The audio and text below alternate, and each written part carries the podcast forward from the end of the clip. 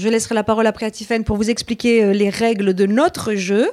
Mais on va dire pour commencer que ceci est notre premier concours d'éloquence. Euh, notre objectif, c'est d'en organiser beaucoup, de nombreux, partout, dans des salles euh, encore plus grandes, mais même plus petites, avec une clim, sans clim, dans toutes les conditions voilà, possibles et imaginables, parce que notre objectif, que ce soit le mien, celui des membres, des membres du jury ou des, ou des éloquentes, c'est en fait d'aborder ces sujets, d'échanger avec vous et que ça circule et que, comme dirait Tiffen, ça fasse des petites.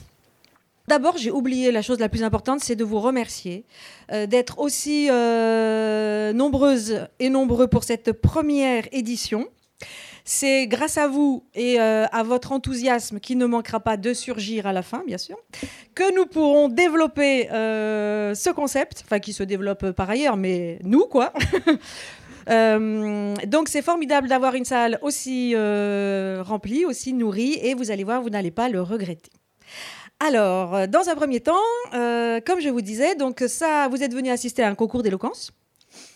Ça ressemble à un concours d'éloquence on dirait qu'il y a des candidates, on dirait qu'il y a euh, des membres du jury, on dirait qu'il y a des prix.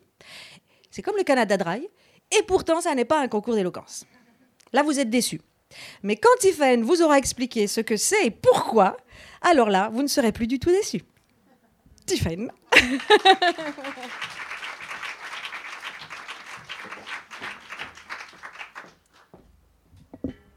Bonjour à toutes et à tous. Euh, alors, oui, euh, c'est d'abord, on peut applaudir euh, Sarah Pep qui est l'initiative de, cette soirée.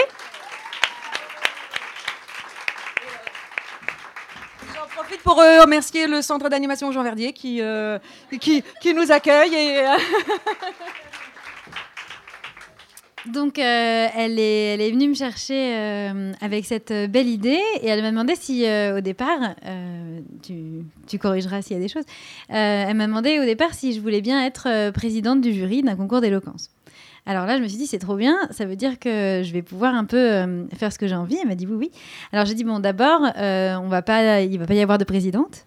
Il va y avoir des membres du jury et euh, on va. Elle était immédiatement euh, pour que ce soit un jury non mixte et euh, que les éloquentes soient aussi des femmes, puisqu'on sait très bien que dans cette société, nous n'avons pas autant le crachoir, c'est très clair.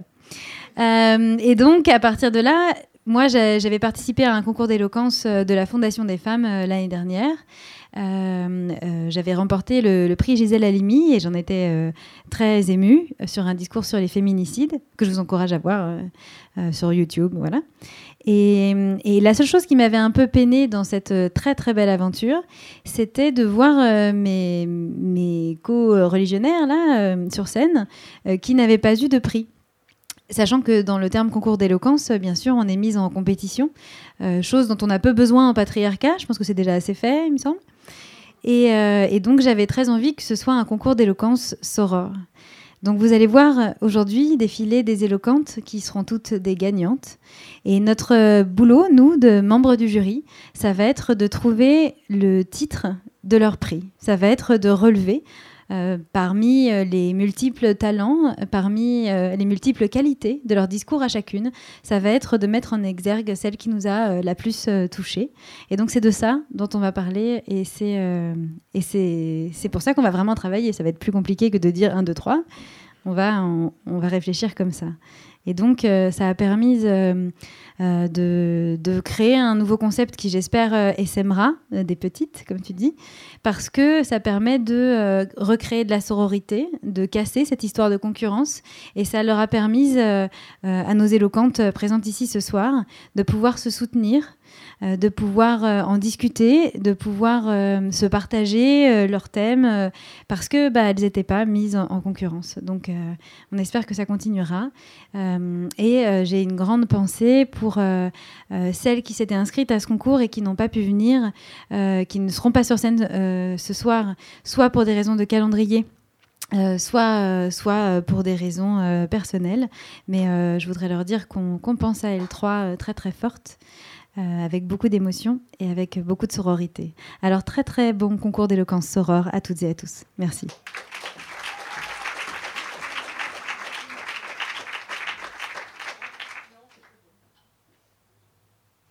Euh, là, juste, si ça t'ennuie, parce que tu vois, voilà, parce que voilà. Alors, donc, on va commencer par vous présenter euh, les membres euh, du jury, qui est un jury exceptionnel. On a carrément les expertes sur la question de la féminisation. Alors, jury de compétition qui m'a fait le grand honneur, eh ben, chacune, d'accepter d'être euh, présente ce soir. Et donc, je vous remercie, mesdames, parce que c'est un grand honneur euh, de vous avoir ici. Alors, nous avons donc d'abord, voilà, comme Tiffany dit, que vous venez euh, d'écouter,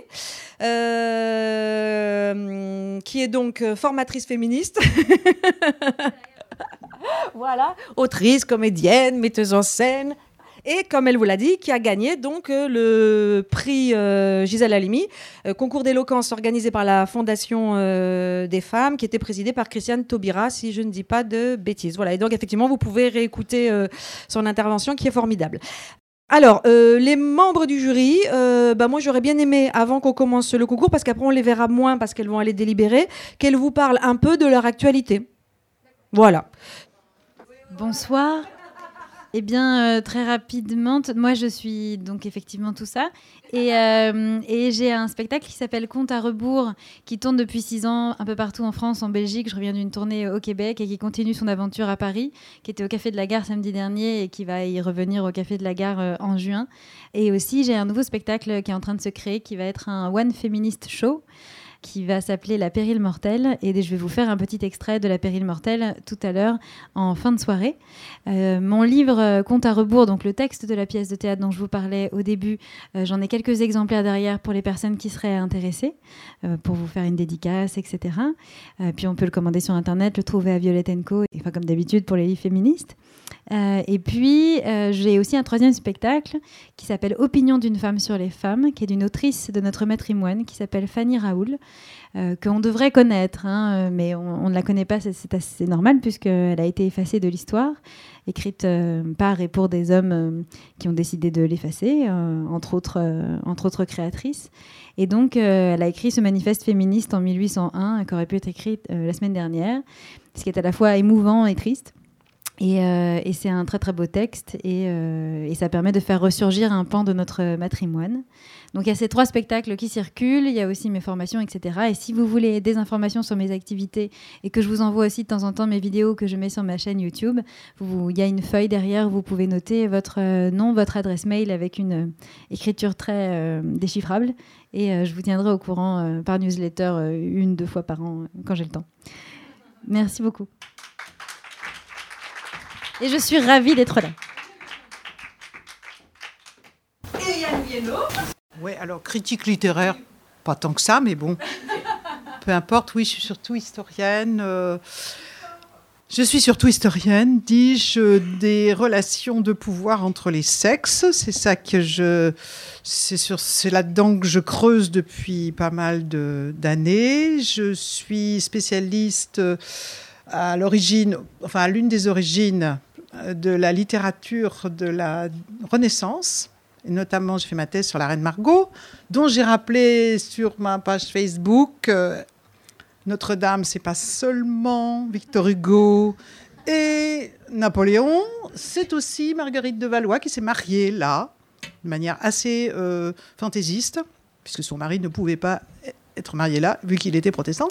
Donc voilà, ça, je m'amuse à ça. Je m'amuse avec les histoires de langue depuis quelque temps, puisque en, tant qu'historienne, j'ai rencontré les polémiques euh, sur la, sur la masculinisation de la langue qui commence au XVIIe siècle. Même si la masculinisation, la domination du masculin sur le féminin, ça date pas de là.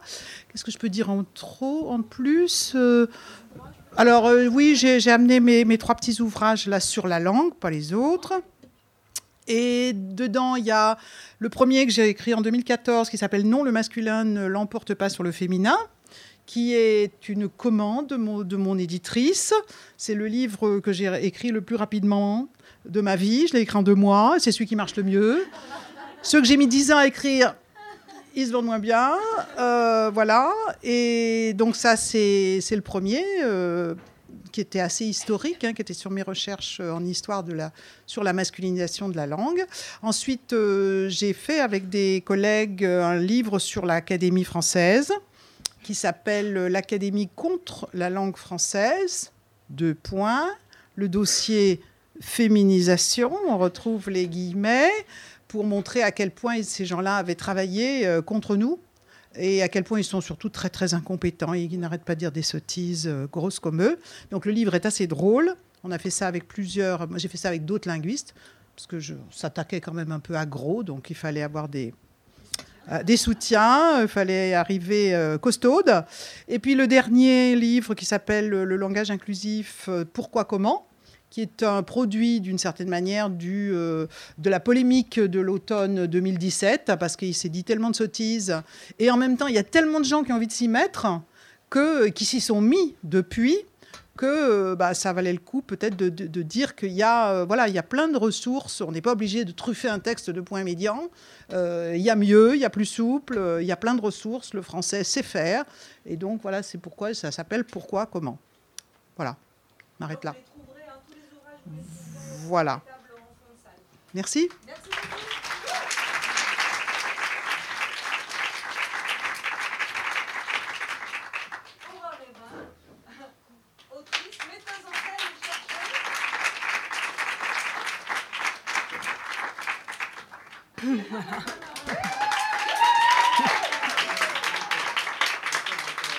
Donc, bonjour, je suis ravie d'être ici, bien sûr. Effectivement, c'est un mot que j'ai redécouvert il y, a, il y, a, 20 ans quand je travaillais en fait sur euh, celles que j'appelais à l'époque les femmes dramaturges, puisque je ne connaissais pas le mot autrice de théâtre, de l'ancien, donc les autrices de théâtre de l'ancien régime. Et euh, donc j'ai travaillé effectivement en cherchant en faisant ces recherches sur les femmes de théâtre de l'ancien régime, j'ai découvert dans un registre de Lagrange, le comédien de Molière, le registre des contes, ce mot autrice. Et j'ai commencé à tirer le fil, et voilà. C'est comme ça que toute euh, l'histoire de, ce mot et de la masculinisation au XVIIe siècle de la langue euh, m'est arrivée. J'ai que j'ai continué le travail. J'ai donc euh, cette recherche en fait que j'ai menée euh, en 2004, publiée d'abord dans un article en 2008 et puis vient d'être rééditée avec euh, l'adaptation théâtrale qu'on a faite Sarah Pep, qui va voilà, donc il va être joué bientôt, voilà. Donc euh, cet ouvrage est effectivement disponible, il vient, il vient tout juste sortir, hein, il est tout, tout neuf, tout, tout frais.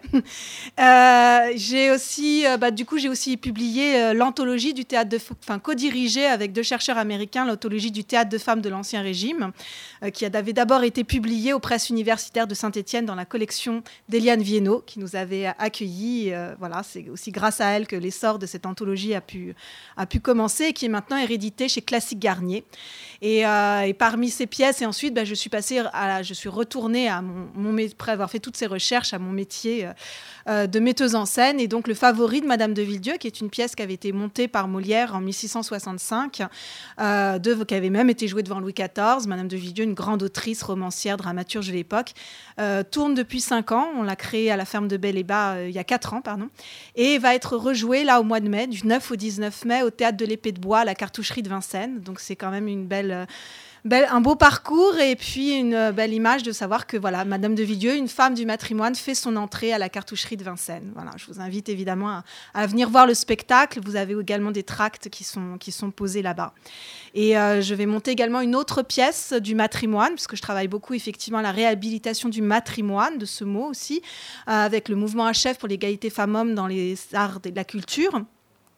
Et donc, je vais travailler aussi à la mise en scène de La Folle en chair, une comédie de Madame Ruléric, une comédie de travestissement très subversive, très audacieuse, qui avait été jouée à la Comédie Française à la fin du XVIIe siècle et qui sera créée également à Guyancourt, à la ferme de Belle et Bas, en novembre 2019. Voilà, donc bientôt.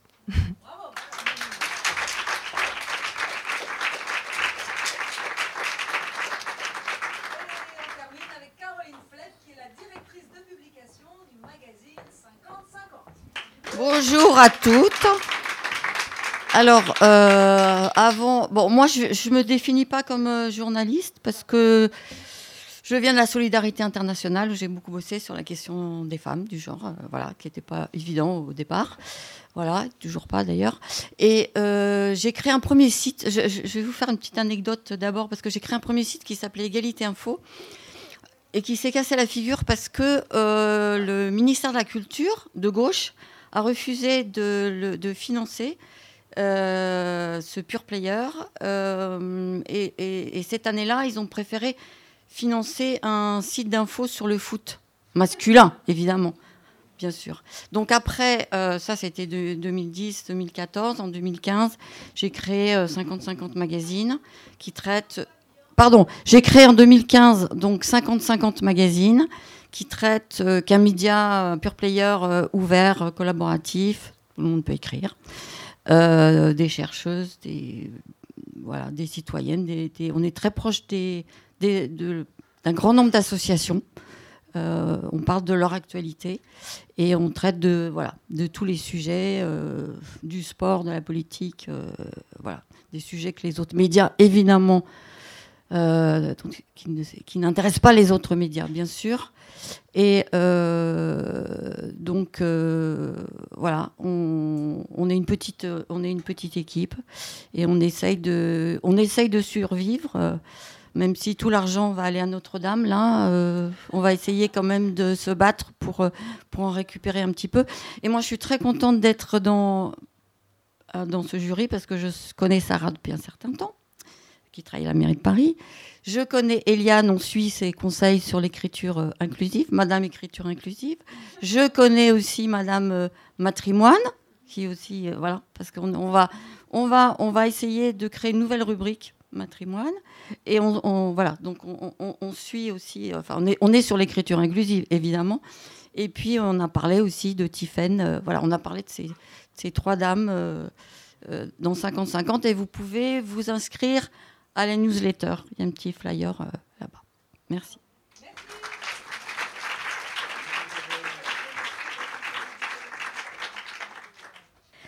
Voilà. Alors. Nous qui sommes sans passé, les femmes, nous qui n'avons pas d'histoire. Depuis la nuit des temps, les femmes, nous sommes le continent noir. Levons-nous, femmes esclaves, et brisons nos entrailles. Aveu debout, debout, debout. Il était une fois. Attendez.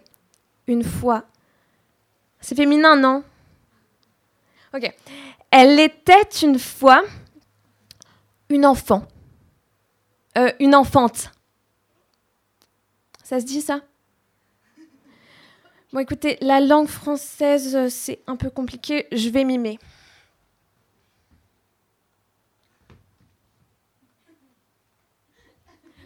Oh, il est trop mignon, ton bébé.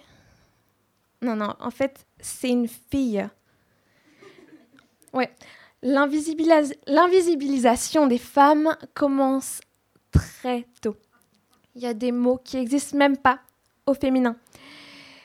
Euh, ou plutôt qui n'existent plus, parce qu'ils existaient avant que l'Académie française les supprime il y a quelques siècles.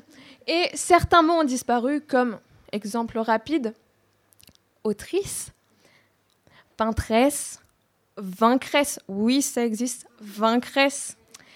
Mais bon, euh, qu'est-ce qu'il n'y a de pas révoltant hum, dans la langue française?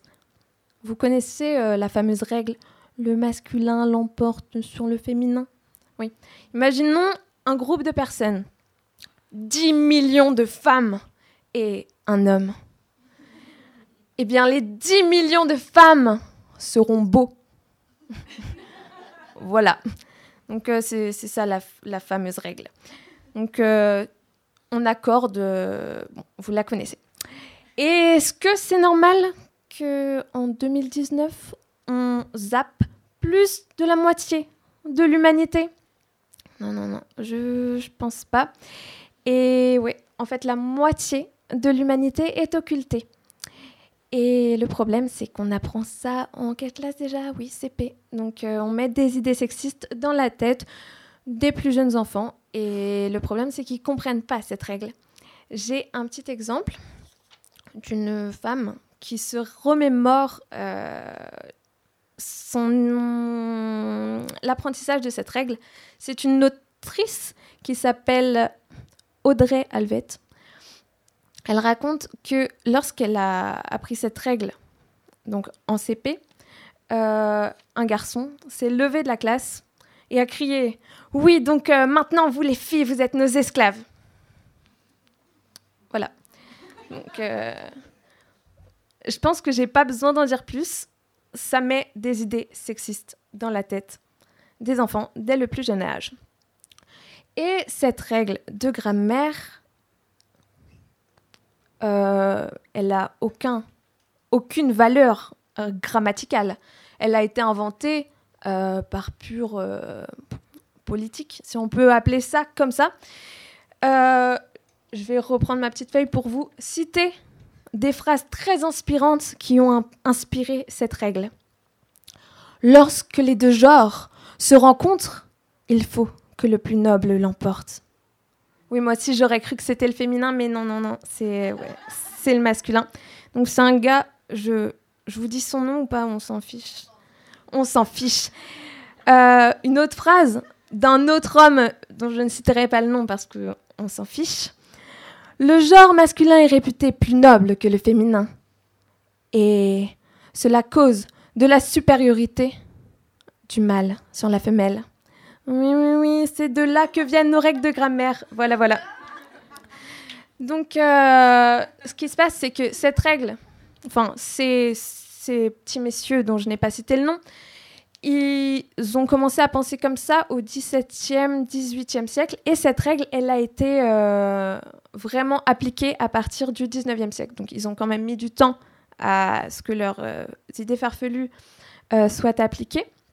Mais voilà, donc euh, on a bien la preuve qu'il n'y a aucune raison grammaticale à ce drôle de règle et que c'est plutôt politique. Encore une fois, si on peut appeler ça politique, euh, moi j'appelle ça juste de la haine envers les femmes, voilà, tout simplement.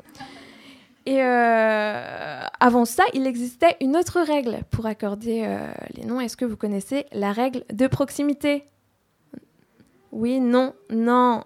je sais qu'il y a des femmes cultivées ici, mais je vais quand même expliquer pour les autres. La règle de, proximité, c'est le lion, le zèbre et la girafe sont belles. On accorde avec le dernier mot euh, qui était présent. C'est beaucoup, beaucoup, beaucoup plus logique. Et là, on voit, je sais pas, de la beauté grammaticale à travers euh, cette règle. Voilà. Euh, sinon, ouais, bah en fait, toutes ces règles, elle contribue, enfin d'après moi, en fait c'est sûr, elle contribue à l'oppression des femmes sous le système patriarcal, mais ce n'est pas le seul problème. Est-ce que euh, vous connaissez le droit de l'homme? De l'homme Non, non, il n'y a, pas d'erreur en fait. Oui, vous aussi, mesdames, vous êtes concernées, même si à l'époque, les femmes, les filles, les garçons n'étaient pas concernés par ces droits, encore moins les personnes animales. Non, parce que, je cite 1965, la femme mariée n'est plus considérée comme mineure. Ah oui, c'est en 1965 qu'une femme n'était plus considérée comme mineure. Voilà. Donc, euh, avant, les femmes, elles étaient sous la responsabilité de leur père, puis ensuite de leur mari. Voilà. Donc, pourquoi Pourquoi Lorsqu'on est mineur toute sa vie, avoir des droits, tout simplement, j'en sais rien.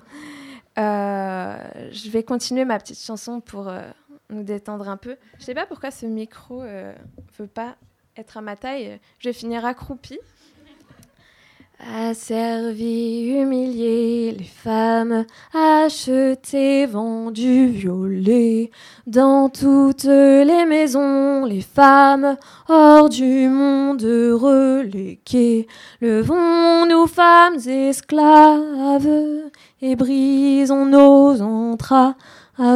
Debout, debout, debout. Voilà. est-ce qu'on se rend compte que les femmes sont effacées de la société au point de devoir obéir à des droits des hommes et du citoyen. Où sont les femmes et les citoyennes? Nous rendons-nous compte que les femmes sont obligées de prendre des médicaments testés uniquement sur des hommes, donc qui ne correspondent absolument pas à leurs anatomies. Nous rendons-nous compte que les femmes sont effacées au point de devoir conduire des voitures testées sur des corps d'hommes, c'est-à-dire que si la femme a un accident, l'accident est beaucoup plus grave que si ça avait été un homme. Oui, oui, oui, oui, oui. Il y a beaucoup de problèmes. Donc les problèmes commencent dès le plus jeune âge avec des règles du masculin l'emportent sur le féminin. Et plus tard, on se rend compte qu'en fait, ça va beaucoup plus loin que ça. Ça va beaucoup plus loin que ça parce que ça a un impact dans notre société. Les femmes ne sont pas effacées uniquement dans le langage, elles sont effacées dans notre société. Bon, j'en étais, mon histoire de bébé, on va, on va la finir cette histoire. Euh, je trouvais pas de fin et je comprenais pas trop comment marchait cette euh, langue française. Donc j'ai demandé à Pia et Abigail, des jeunes filles de 7 et 4 ans, qui m'ont aidé à finir cette histoire. Une abéba fut nette une matinée lors d'une belle journée, en soirée de printemps. Elle s'appelait Apiel, c'est un mélange de Abigail et Pia du coup. Et m'aida à la finition de cette texta. Elles devinrent de superbes héroïnes chevalières des droites, des droites des femmes. À la revoyure, toutes mes remerciements.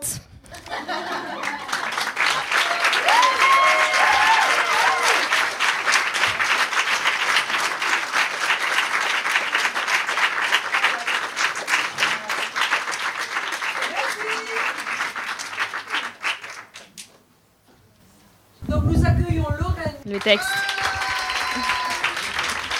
Je.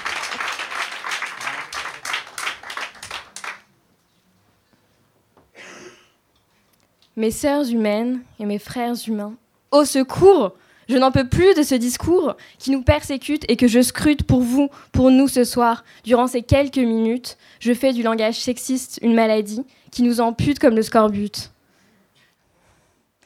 Nous sommes dans un moment historique il faut le signifier et donner la définition avant la déconstruction du mot sexisme. Effectivement, le 28 mars dernier, pour la première fois, on a défini le mot sexisme par le Conseil de l'Europe. Première définition internationale de ce mot. Donc je vais vous la lire. Le sexisme, c'est une manifestation des rapports de force historiquement inégaux entre les femmes et les hommes, conduisant à la discrimination et empêchant la pleine émancipation des femmes et des filles. Et en effet, le langage et la communication sont des composantes essentielles de l'égalité entre les femmes et les hommes. J'y arrive pas.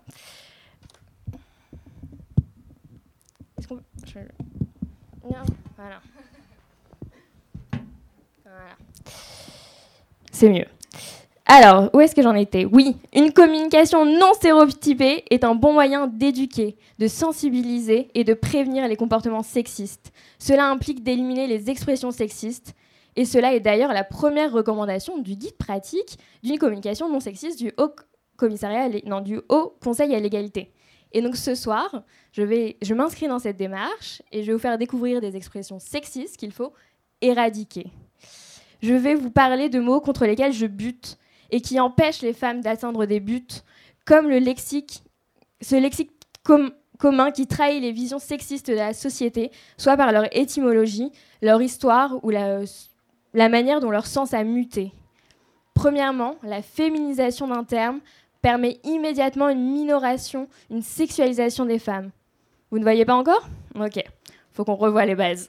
Je vais faire un texte simple, basique, avec des exemples empiriques. Donc le plus basique, un gars, c'est un gamin à la coupe hirsute. Une garce, c'est une fille de mauvaise vie, c'est-à-dire une pute. Même les animaux sont genrés. Un chien, c'est un animal, le fidèle ami de l'homme qui remue sa queue tout azimut. Et une chienne, ça a une connotation sexuelle, encore une pute.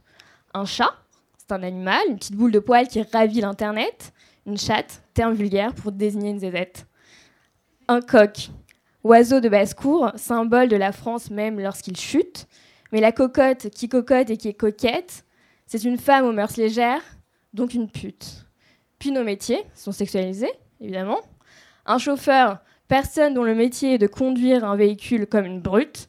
Une chauffeuse, bien évidemment, comme les femmes ne savent pas conduire, ça ne pouvait être qu'une femme qui est chaude, une chaudasse, autrement dit une pute. Le maître, c'est un individu qui enseigne, par exemple l'art de la flûte, et une maîtresse, c'est une femme qui entretient une relation avec un homme marié, donc une pute. Un entrepreneur, un mec à l'origine de la création d'une activité économique dans la Startup Nation en lutte, une entrepreneuse, c'est une femme qui séduit, qui prend les devants, qui aguiche, donc une pute. Un courtisan, un homme qui demeure à la cour du souverain et qui courbe les chines jusqu'à sa chute, une courtisane, une femme entretenue d'un rang social assez élevé, autrement dit une pute de luxe. Un masseur, professionnel du massage à la minute, une masseuse, c'est celle du massage avec finition qui finit par une turlute, donc une pute. Et pour rester dans ces hauteurs, la quintessence du sexisme héritée d'un grand philosophe misogyne, euh, un péripatéticien, philosophe qui suit la doctrine d'Aristote dans sa hutte, une péripatéticienne, je vous le donne en mille, c'est une prostituée qui racole dans la rue, donc une pute. Voilà. Et les sports, ça y va aussi, ils sont masculinisés. Un coureur, grand athlète, sportif comme Mbappé, qui traverse le terrain jusqu'au but. Une coureuse, une femme qui court aussi, mais après les hommes, donc c'est une pute. Un entraîneur, un homme qui est employé pour la préparation physique et technique des sportifs en route. Une entraîneuse, c'est une femme employée pour la préparation dans les clubs, à entraîner les clients à danser, consommer dans un bar à pute. Et tous ces adjectifs avec lesquels nous discourut, qui pourraient être des insultes, par exemple le mot bon, simple compliment, une valeur morale de convenance. Lorsqu'on dit un homme bon, c'est lié à l'idée de générosité, de courage, d'honnêteté. Il n'en va pas de même lorsqu'il s'agit de la femme, la femme bonne, celle à qui on dit t'es bonne. Ici, la connotation est tout autre. Cela renvoie à une femme qui serait appétissante, qui devrait offrir son corps, qu'on aimerait manger. On transforme la femme en denrée alimentaire qu'on pourrait prendre, consommer et dévorer. Enfin, et c'est pas les moindres, les insultes. Tous ces termes en pagaille contre lesquels on bataille, il me paraissait indispensable de les passer au crible pour vous montrer comment cette langue française était colonisée par une vision sexiste et salie de la femme. Alors, premier, le con plutôt synonyme d'imbécile, qui trouve son origine en fait dans le latin cunus, qui signifie littéralement le sexe des femmes. D'où le terme d'ailleurs cunilingus, qui est plutôt quelque chose de positif, agréable, qui aurait pu qui n'aurait pas dû connaître une telle dérive.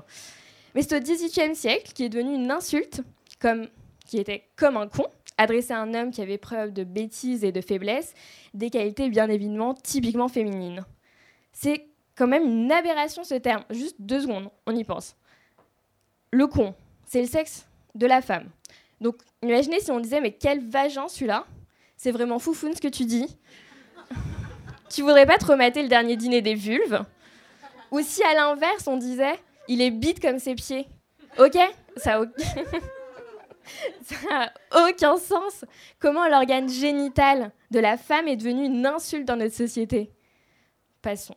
Puis il y a salope Selon l'INSEE, voilà le terme le plus fréquemment utilisé pour insulter les femmes dans l'espace public. Alors, qu'est-ce que ça veut dire? Le terme se forme des mots sales et hop, je prononce le H là, hop, une variante de hup, qui est un oiseau dont le nid sent mauvais, autrement dit deux fois sale la salope. Très vite, il va désigner une femme débauchée, une prostituée de rue en fait, considérée comme sale, donc transmetteuse de maladies vénériennes. À l'inverse, le salaud, c'est pas du tout l'équivalent de salope on dirait bien oh mon beau salaud, sans avoir l'intention de rabaisser l'homme.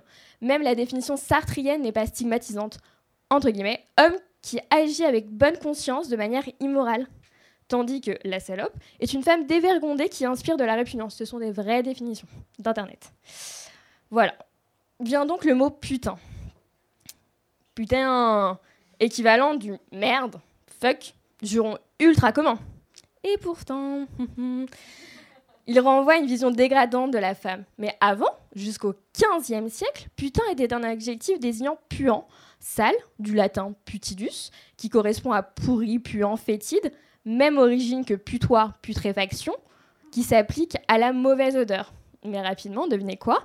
Il va devenir associé à la souillure des femmes, qui émanerait des odeurs sécrétées par celles-ci.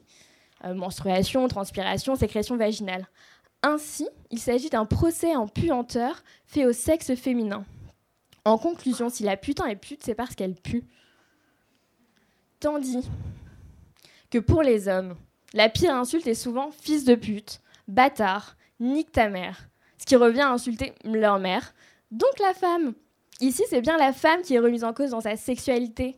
Et ces injures sexistes, en associant incessamment les femmes au sexe de manière négative, contribuent à inférioriser les femmes et les réduisent tout le temps à leur sexe dans tous les espaces publics. Les injures sexistes fonctionnent comme des rappels à l'ordre de la domination masculine. A l'inverse, les hommes, eux, sont jamais, voire rarement insultés parce qu'ils sont des hommes. Un homme n'est jamais trop homme. Au contraire, non, non. Il pourra lui être adressé à la jante masculine le fait d'être éloigné de ce qu'on attend d'un homme. C'est pourquoi les injures, à l'encontre des hommes, hormis celles sexistes, sont souvent homophobes, comme par exemple sale fiotte ou ta fiole. Et bah, sans surprise, étymologiquement, le mot fiotte serait la contraction du mot franc-comtois de fillotte, qui vient de fillette. Donc on en revient toujours aux femmes, oui, ces infâmes. Au quotidien, je bute contre tous ces insultes qui font de nous des putes. Et lorsque je scrute ce mot de pute, que j'ai répété à de nombreuses reprises, j'y vois en réalité une victime d'un système prostitutionnel et donc une survivante de violences incommensurables, une héroïne, une guerrière et non une insulte. C'est pas fini, c'est pas fini. C'est pas fini. Et le bouquet final, étant cette insulte propre aux féministes qui a émergé sur l'Internet et qui a même une page Wikipédia et qui est utilisée sur toute la planète. Oui, oui, oui, je vais vous lire la définition de la page Wikipédia du mot féminazie ou fémifascisme. Donc c'est un terme manifestement péjoratif utilisé pour désigner les féministes perçus comme extrémistes ou radicales, comme si ce n'était pas radical de demander l'égalité femmes-hommes dans une société patriarcale, comme disait Marie Scheer, the radical notion that women are people. Euh, je m'égare. Donc, euh, la définition de féminazie désigne aussi les femmes perçues comme recherchant une supériorité sur les hommes, ou encore toutes les féministes. Je ferme les guillemets. Donc là, on a un terme qui est un bel exemple du point Godwin, désignant les féministes comme des nazis pratiquant la guerre des sexes, qui devraient par cette logique être prêtes à tuer pour imposer leurs idées. Cependant, il semblerait que jusque-là, le féminisme n'ait tué personne, tandis que le machisme le ferait encore tous les jours. Et pour rappel, depuis le 1er janvier 2019, 44 hommes ont tué leur conjointe ou ex-conjointe, soit une femme féminicidée tous les deux jours en France. Puisque la violence du langage n'est qu'un engrenage qui mène à des violences plus larges. Il faut commencer par les mots pour lutter contre tous les maux de nos sœurs. Eva, c'est pour toi. Seules dans notre malheur, les femmes, l'une de l'autre ignorées, ils nous ont divisé les femmes et de nos sœurs séparées.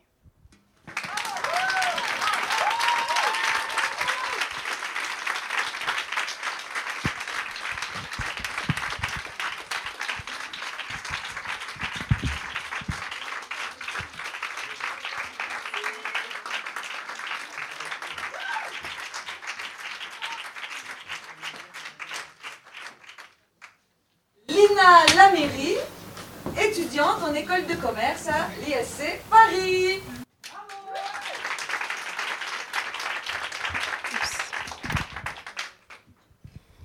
Bonjour à toutes et à Alors euh, aujourd'hui, vous m'entendez?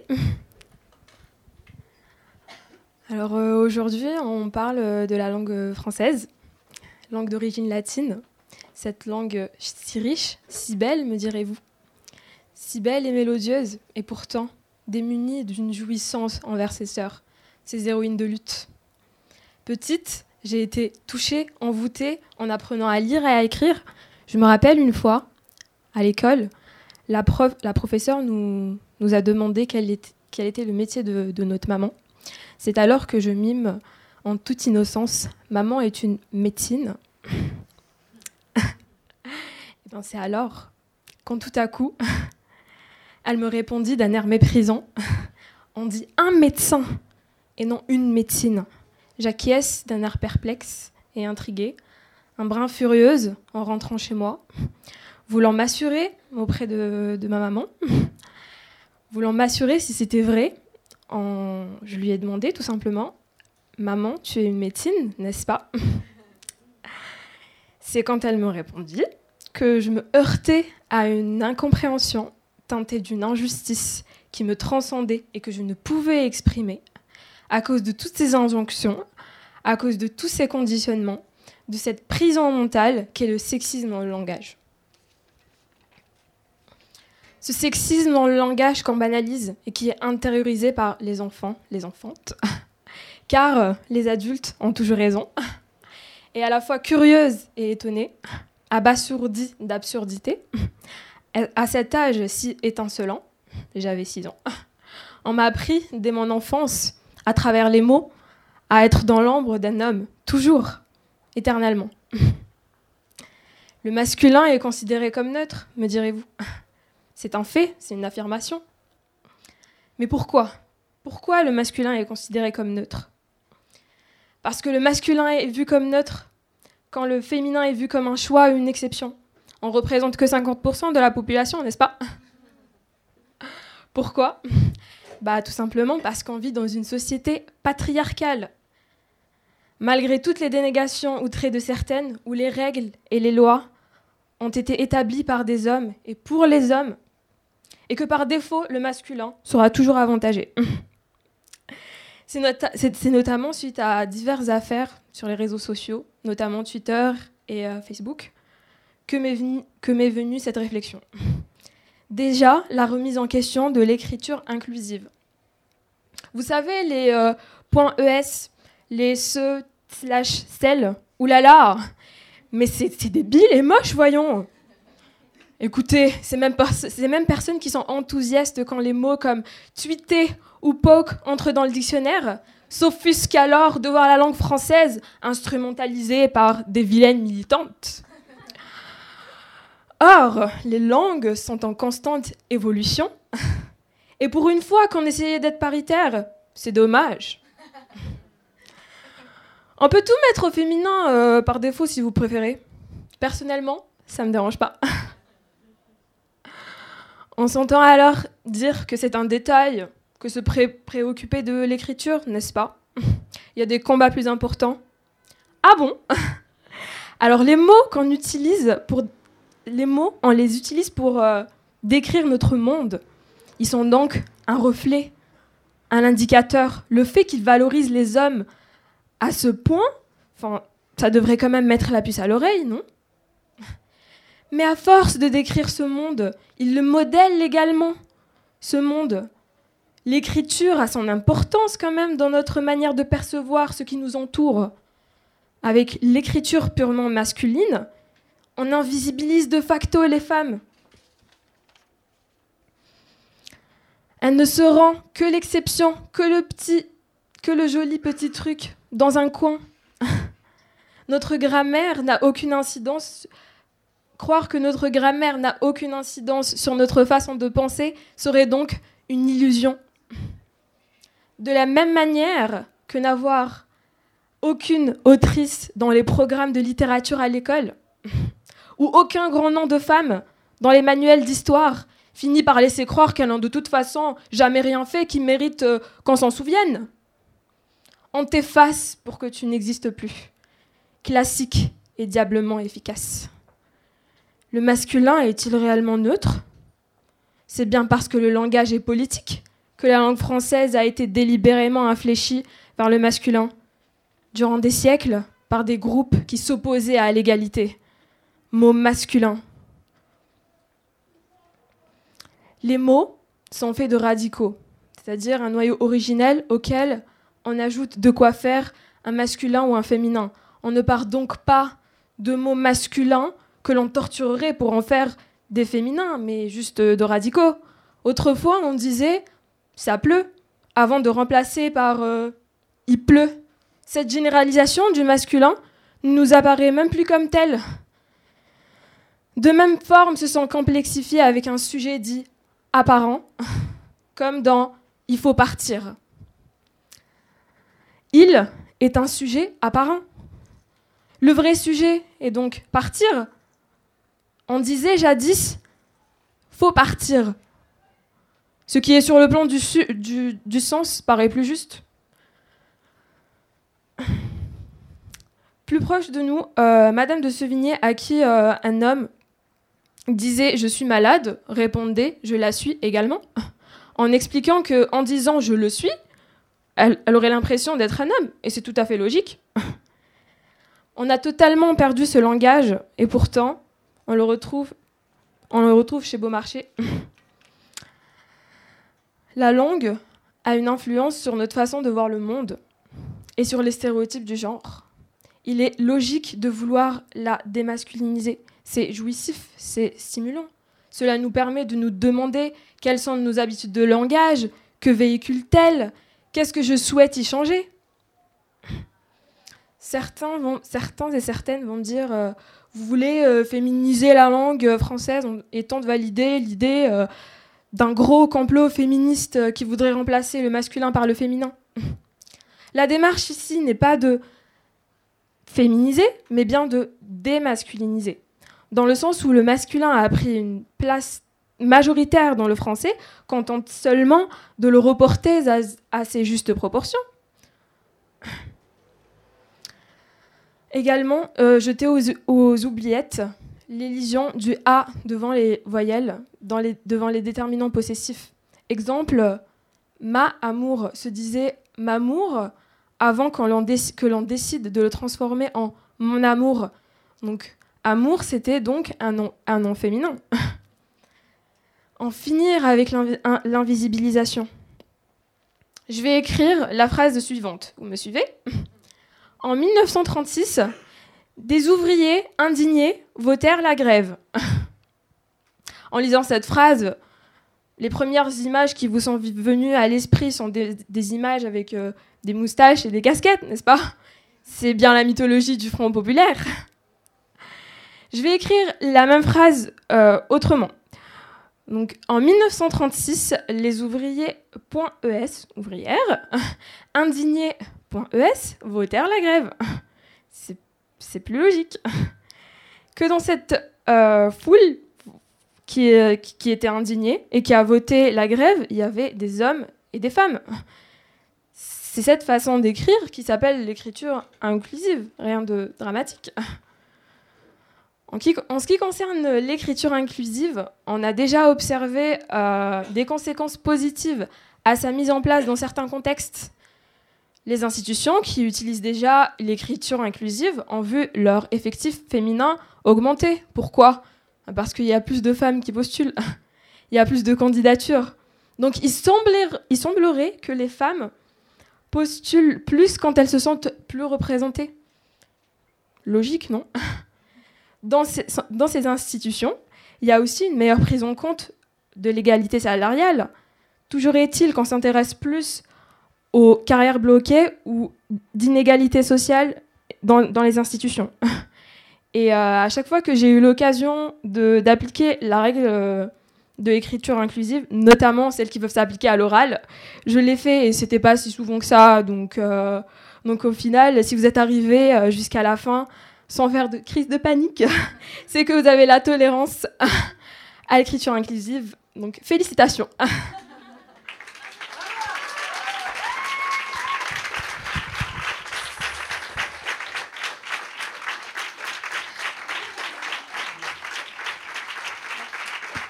Merci beaucoup.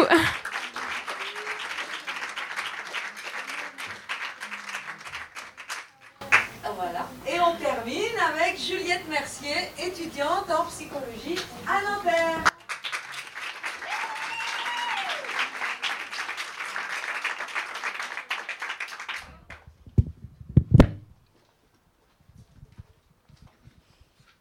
Bonsoir à toutes.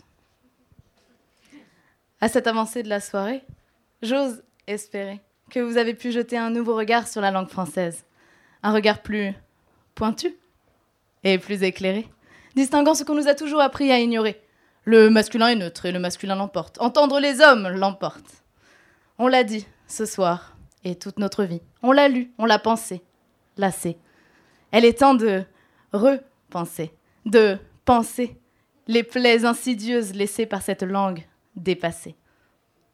De se lever, de s'élever, ensemble, en se souhaitant, se rêvant, se concevant différemment. Allez-y, allons-y. Cherchons un nouvel angle d'approche. Qu'est-ce qui pourrait s'éloigner la plus et ainsi nous faire la plus de bien du masculin universel? Je vous la donne en mille. C'est elle, la, la féminine universelle. Initiée et réfléchie par une des membres de la jury ici, Tiffen Day, depuis de nombreuses années, et co-construite par les autantes nombreuses femmes féministes ayant croisé son chemin, ce cri. Excusez-moi, monsieur Ce cri du cœur et de l'esprit ne demande qu'à être entendu, écouté, amplifié par de nombreuses femmes. Voulez-vous, voulons-nous apprendre à réécrire notre histoire commune et individuelle, cette fois-ci en inversant la tendance? Jet d'encre, d'invention, tel le jet s'envolant, mouvement de libération des encres de la tradition, j'ai envie de vous la dire, cette belle histoire, à nous. Les principes de la féminine universelle sont évidentes, se divisant entre la création de nouvelles paroles et la réappropriation d'anciennes. Elle y va de la visibilité. Je les cherche, les femmes. Où sont-elles? Elles ne sont ni représentées dans la rue, dans ces espaces publics, dits mixtes dans la loi, mais non dans les faits, ni dans les hémicycles, ni sur les plateaux télé invitant des experts, entendre non expertes, ni dans les positions aisées, si ce n'est importante, exerçant un contrôle sur la société, ni dans la langue, sauf pour être dévalorisée ou dévalorisante, comme les copines d'avant l'ont si bien expliqué. Connaître et reconnaître la présence et l'expérience des femmes, c'est aussi les inclure dans la langage et les illuminer. Braquer les projecteurs, merci Régis, sur des expressions empouvoirantes telles que c'est belle ce que tu as fait là, ou c'était forte ton discours, se mettre en valeur en se mettant en mots. Elle y va de la reconnaissance. Certaines les ont mis en avant, ces femmes ayant toujours contesté de leur vivant la masculinisation du langage, comme ces révolutionnaires qui, en 1792, adressaient la requête des dames à l'Assemblée nationale, projet de décret à la législative, affirmant que le genre masculin ne sera plus regardé, même dans la grammaire, comme le genre le plus noble, attendu que tous les genres, tous les sexes et tous les êtres doivent être et sont également nobles. D'autres femmes ont fait des recherches sur les mots nous ayant été enlevés. Elles ont parlé d'autrice, de matrimoine, de famage. Pour ces femmes, nous nous devons de résister. Pour ces femmes, nous nous devons de parler. Heureusement, aujourd'hui, avec vous, avec nous, ici, ces lettres ne font plus tiquer grand de monde. Mais ce n'est pas le cas partout en dehors de cette salle. Et ce n'était pas le cas il y a quelques années. Oui, oui, je féminise quand ça m'arrange.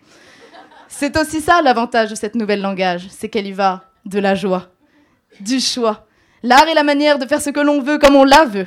En effet, la féminisation, comme nous devons et pouvons l'envisager, ne peut que glorifier son sujet. Sa sujette. L'utiliser polie les aspérités, apaise, valorise et ses employeuses et les paroles à laquelle elle renvoie. C'est la conseil que donne l'inventrice de cette ré. Volt, Tiffen, explique justement que c'est selon sa bonne vouloir, la nôtre, la vôtre, que la féminisation s'applique. Ainsi, pour évoquer les femmes incroyables ayant discouru ce soir avec moi, je dirais elle y a. Mais pour me moquer des masculinistes euh, ayant euh, ouin ouin euh, dans les commentaires en découvrant que l'événement était réservé aux femmes, je dirais il y a. On la répète et on la crie depuis 1971. Reconnaissons-nous, les femmes, parlons-nous, regardons-nous, parlons-nous, mais pas avec leurs mots à eux, leur langue à la misogynie, haine des femmes ayant infiltré ma pensée depuis ma naissance. Misogynie, haine des femmes, polluant ce que je dis, ce que je lis, ce que je réfléchis.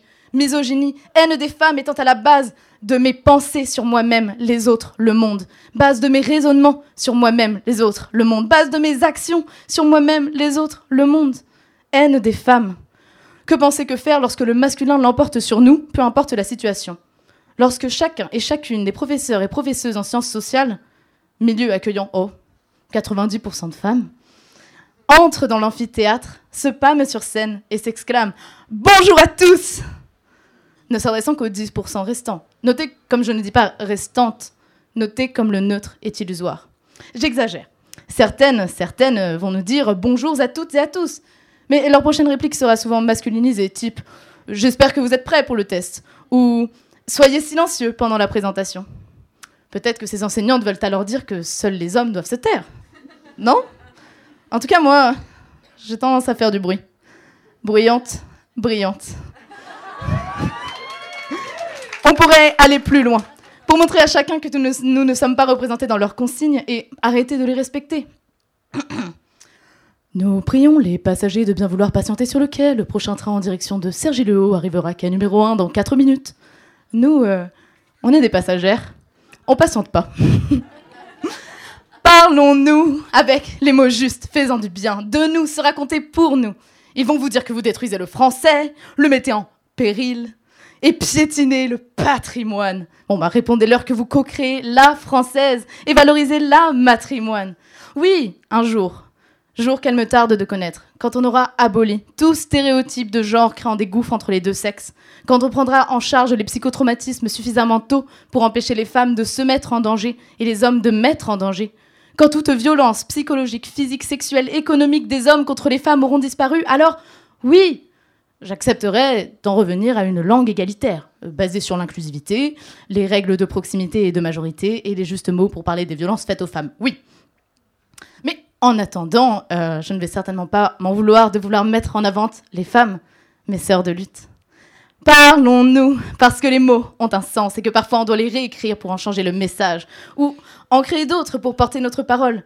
Je nous ai appelées sœurs, l'on pourrait dire sorcières, pour se rappeler que cette lourde histoire de violence contre le peuple des femmes, des femmes hors normes, âgées, célibataires, autonomes, lesbiennes, médecine, se ressent encore dans nos cœurs et nos corps, corps dont on nous incite à désirer y porter un bébé et à en masquer les signes des années.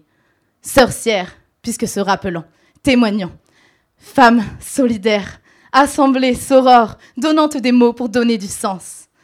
Parlons-nous lors d'une conversation sur l'importance de la démasculinisation de la langue et la revisibilisation des femmes, ma petite sœur m'avait expliqué qu'elle ne comprenait pas cet entêtement féministe de vouloir faire apparaître le sexe des personnes partout, euh, dans, leur nom de métier par exemple. Puisque, après tout, euh, on est tous humains. Elle ne lui viendrait pas en tête de dire que l'on est toutes humaines, puisque ça ne voudrait pas dire la même chose, n'est-ce pas? Je vous l'ai dit ce soir. Humaine, femme, sorcière, elle est l'heure de réclamer notre place dans la langue, donc dans la monde. L'heure rythmée de l'heure régulier de nos pas décidés sur leurs allées, martelant et scandant que notre temps est arrivé. À vous toutes, à nous toutes, pour la future que nous allons écrire. Lire, dire, réfléchir. Amour des femmes. Je dis brava.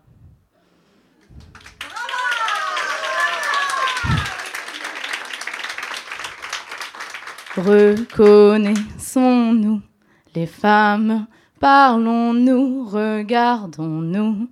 Ensemble nous opprime, les femmes, ensemble, révoltons-nous Levons-nous, femmes esclaves, et jouissons sans entrave, debout, debout, debout.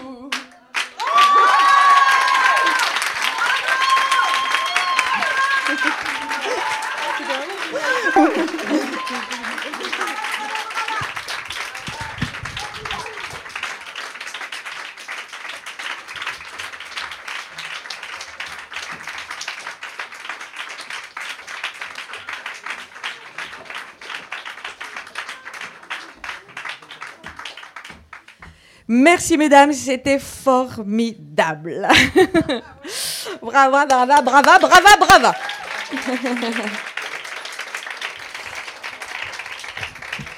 Il y a une des éloquentes qui a parlé euh, des euh, hommes qui effectivement m'ont demandé comment faire pour euh, participer en tant que candidat, qui ont insisté et qui m'ont dit mais pourquoi les les hommes ne sont pas capables de réfléchir sur ces questions. Euh, donc je leur ai répondu qu'il s'agissait de cooptation soror et que c'était non négociable. Et euh, il y a eu beaucoup d'insistance. Or, je constate que tous les euh, hommes qui ont voulu participer au concours en tant que candidats ne sont, pas inscrits en tant que public.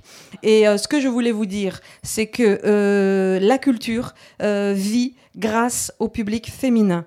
Et que donc, moi, je vous encourage euh, à ne pas aller voir euh, des spectacles ou des festivals euh, où il n'y a que des hommes qui sont programmés.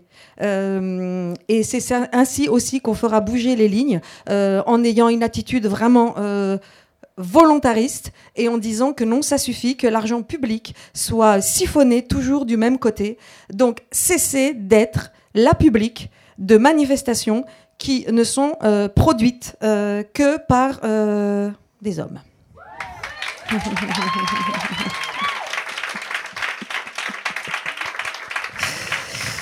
Et vous avez justement plein, plein, plein de jolies choses à aller voir et à aller lire. Euh, puisque voilà, on vous a parlé de, de spectacles, d'ouvrages, et euh, tout à l'heure vous aurez droit bien sûr à une séance euh, de dédicace, enfin d'échange, hein, c'est plutôt ça. Donc nous allons euh, laisser sortir euh, les femmes du jury. J'allais euh, vous proposer des catégories, mais finalement je me dis, est-ce que vous voulez pas les créer vous-même vos catégories, hein? Ou est-ce que vous voulez que je les euh, formalise maintenant? Moi, j'avais donc euh, le prix euh, du texte le plus drôle, j'avais le prix du texte le plus inventif, créatif, euh, original, le prix du texte le plus documenté et le prix du texte le plus argumenté. Voilà, mais euh, c'est moi qui les ai trouvés, donc forcément euh, ça peut s'améliorer. Et donc euh, si vous voyez d'autres catégories plus intéressantes, surtout suite à ce que vous avez entendu, bah, n'hésitez pas. On va vous laisser 20 minutes oui, ça va? Alors on va vous laisser 20 minutes et quand elles seront sorties, je vous expliquerai euh, parce que nous on va faire d'autres choses pendant qu'elles délibèrent Euh, et ensuite elles reviendront pour nous euh, donner leur avis. Alors pendant le temps de délibération des femmes du jury, vous aurez droit à deux choses. D'abord, je vais faire ma pub parce qu'il n'y a pas de raison que je fasse pas. Euh, et ensuite, euh, Mélanie Doban vous interprétera une chanson. Mélanie, où es-tu? C'est une chanson de. euh, Qu'est-ce que tu as choisi, Mélanie, où es-tu? Voilà, une chanson de Juliette qui s'appelle Madame. Alors, dans un premier temps, je, vais vous parler de, de ce spectacle, donc qui s'appelle euh, Presqu'île, et qui est un texte que j'ai écrit en fait sur euh, l'histoire du mot autrice et qui est inspiré en fait de, de l'article d'Aurore Evin. Donc un jour j'ai découvert son article et je me suis dit j'ai très envie euh, d'en faire une pièce de théâtre. J'en ai fait une pièce de théâtre qui est actuellement, enfin qui est la semaine prochaine et pour quatre dates euh, au théâtre de la Reine Blanche. Donc c'est pas moi qui l'ai mis en scène, c'est une super metteuse en scène. Et on s'est dit que si ça vous intéressait de venir le voir, en fait, on a fait créer un code spécial pour le public d'aujourd'hui euh, qui s'appelle Éloquence, donc euh, majuscule, et qui vous permet d'obtenir des places à 10 euros. Voilà, je l'ai marqué euh, tout à l'heure. Donc, soit vous appelez et euh, vous dites éloquence, c'est le mot magique, soit euh, vous réservez sur le site et vous écrivez éloquence. Voilà, donc si vous avez envie de, venir, eh bien, j'en serais ravie et je serais ravie de vous y retrouver. Voilà, donc on va vous lire le prologue de, du texte.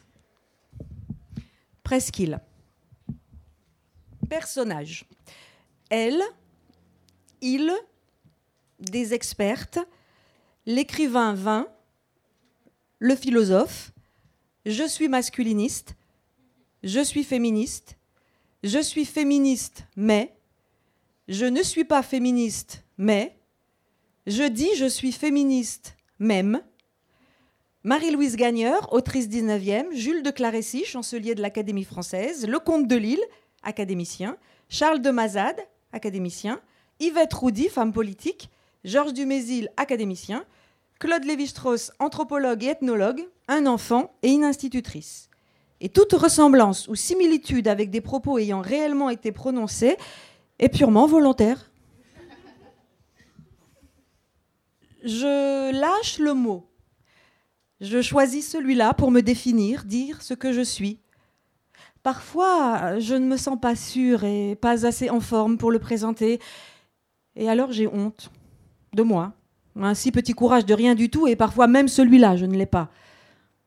Mais ce jour-là, oui, je veux bien. Je l'ai lu dans des brochures, entendu, il se répand, il conquiert des espaces. Oh, je ne voudrais pas, moi, si combative, euh, parfois, enfin souvent même, euh, moi, je ne voudrais pas rater le train. Je, je ne voudrais pas quand même que la bataille se joue sans moi. Enfin bref. Enfin bref. J'ai pas la page. Ce jour-là, c'est facile. Voilà, il est sorti. Autrice. Je suis autrice. Alors il est là, dans l'espace commun, visible, exposé. Petite pause, petit suspens, pour vous laisser le temps de l'admirer.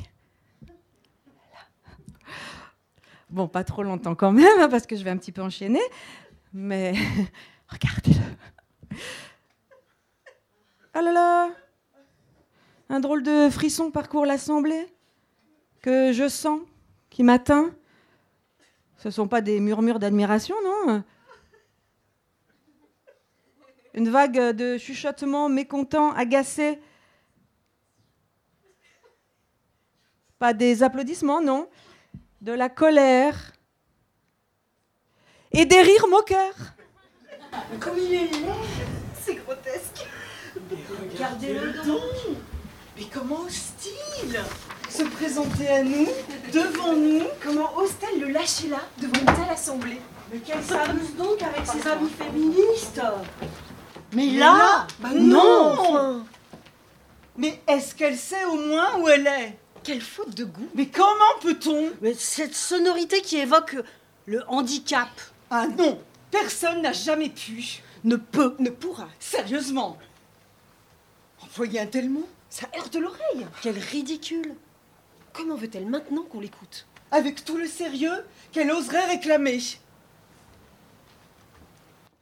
Déjà l'autre, là, écrivaine. Je suis horrifiée.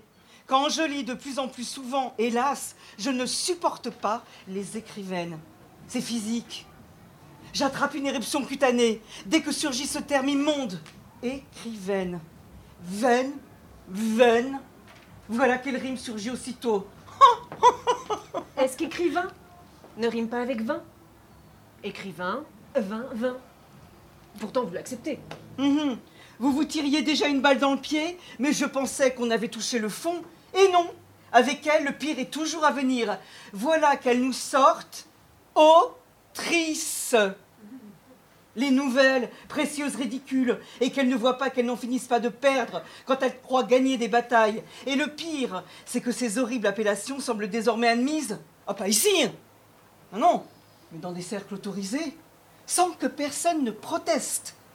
Alors moi, quitte à être taxé de réac, je me lève, je prends la parole, je porte la plume, je parle de là à la bonne hauteur, où respirent les grands, pour que ça cesse. Mais qu'elle regarde ailleurs Mais qu'elles aillent sur d'autres fronts. Des sérieux Des luttes nobles, Au-delà de nos frontières. De par le vaste monde. des femmes aliénées, ça ne manque pas. Des femmes maltraitées. D'autres cultures féminicides. Les combats sont nombreux.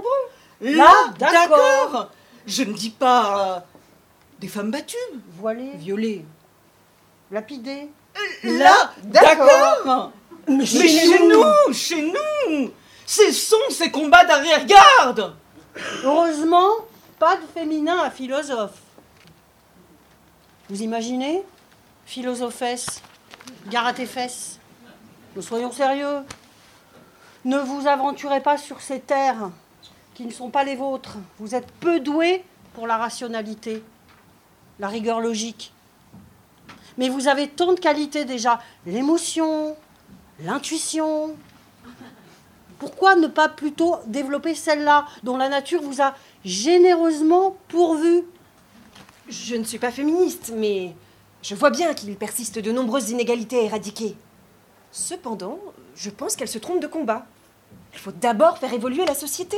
La langue suivra d'elle-même. Moi, personnellement, ça ne me dérange pas de dire que je suis auteur. Si j'écris autrice ou chef-eux, par exemple, aussitôt je me disqualifie. C'est une réalité. Féminiser, c'est minorer, dévaloriser. C'est connu. Franchement, Après toutes les difficultés que j'ai traversées pour en arriver là, vous croyez vraiment que j'ai encore le courage de prendre le risque d'être discréditée? Mais le vrai combat, c'est de faire en sorte euh, qu'il existe de plus en plus de femmes qui accèdent à ces fonctions. Après, qu'elles s'appellent chef euh, ou chefeux, auteur, autrice, vraiment, vous croyez que ça a de l'importance? Je dis, je suis féministe. Même si tant et tant de pensées est parfois opposées, même si toutes les vagues, il y a féminisme et féminisme, même si je préfère dire je suis pour l'égalité, je choisis ce mot à dessein. Je dis je suis féministe. Car il fait aussitôt se lever les armes, car il oblige aussitôt à entrer dans la lutte. Et je comprends. Vous me confirmez alors que l'enjeu est vital. Pourquoi tant de résistance? Pourquoi tant de violence si l'affaire n'est pas sérieuse? Alors même qu'on n'en finit pas de prétendre le contraire. Donc, je l'affirme, je suis féministe. Viendra le temps où je pourrai dire de quelle façon affiner les concepts. Mais d'abord, il faut entrer dans l'arène, puisque combat il y aura. Autant ne pas feinter. Je commence. Vous ne savez donc pas Vraiment Que le langage crée le monde? Je suis féministe et je tiens à préciser qu'il ne s'agit pas de féminiser, mais plutôt de démasculiniser. Retirer de la langue la trace de la domination masculine, la marque de ce qui fut décidé, la femme engloutie, disparue, la femme effacée, recouverte sous le masculin universel qu'on voudrait nous faire prendre pour de la neutralité. Euh, Féminiser, démasculiniser, c'est du pareil au même. hein. Mais qu'est-ce qu'elles veulent, ces harpies hystériques? Qu'est-ce que vous voulez? Abolir le pénis? Émasculer la société? Châtrer Déviriliser? Mais à quoi elles jouent? Ces castratrices frustrées, ces amazones aigries, qui pensent pouvoir se passer de nos triomphantes virilités pour des sociétés efféminées. Si les mecs, les vrais, les durs foutent le camp, s'il ne reste que des poupées qui pleurnichent, faudra pas s'étonner après, si vous restez sans protection, sans testostérone, sans muscles et sans érection. Mais qu'est-ce que vous voulez? L'égalité des droits et des possibles. Et pas l'inversion de la domination, pas l'exclusion, non. Vous pouvez même garder votre attribut dont vous êtes si fier. Juste l'égalité. Il y a déjà un féminin, auteur. euh, J'invente rien. Qu'est-ce qu'il vous faut de plus? D'ailleurs, j'en profite pour dire que même cela m'exaspère. Qu'il s'agisse des mots ou pire encore des accords. On assiste à une défiguration de la langue. Stop À cette prolifération de E qu'il apparaissent entre tirets, entre parenthèses, après un point, avec un E majuscule, entre des barres obliques. La marque du féminin n'est pas nécessaire puisque le il est universel. En plus, je suis désolée, mais ça semble confirmer ce que vous dénoncez. Ce E qui apparaît, c'est comme Ève, sortie de la côte d'Adam, seconde, venons après. Et cette outrance défigure notre langue, l'alourdit. Assez d'inventions, de, de, néologismes, assez. Mais ces excroissances, comme des cellules anarchiques qui se reproduisent, des cellules malignes. Un cancer, voilà La féminisation, c'est le cancer de la langue Je suis féministe, mais je ne pense pas qu'il faille réduire le langage à deux genres. Que les femmes apparaissent, évidemment. Mais quid de qui ne se reconnaît ni dans il ni dans elle? Doit-on continuer à les laisser dans l'invisibilité? Moi, j'écris épicène. Moi, je pense épicène. Moi, je vote pour il. Mieux, moi, je vote pour Yel.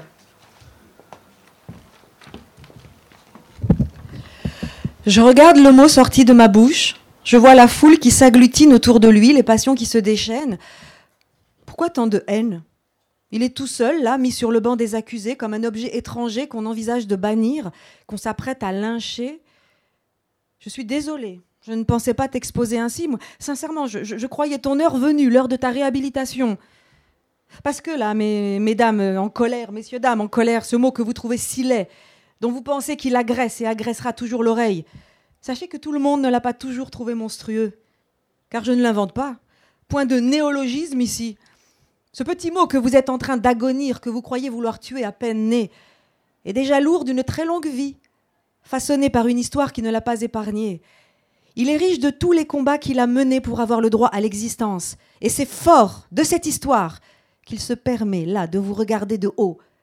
Il ne se laissera plus évincer. Et moi qui ai osé introduire l'ennemi dans vos murs, moi la sorcière que vous, que vous rêvez de brûler avec lui, je n'autoriserai pas une deuxième mise à mort.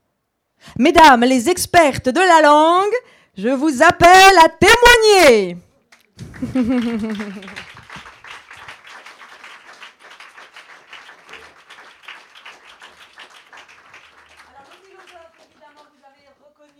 les de Raphaël Antoven.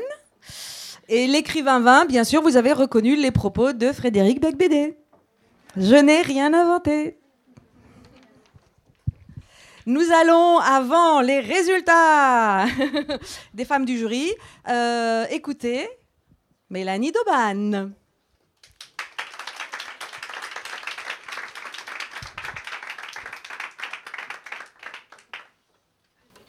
Bonsoir à toutes, je suis ravie d'être avec vous ce soir. Et c'est une chanson de Juliette qui s'appelle Madame.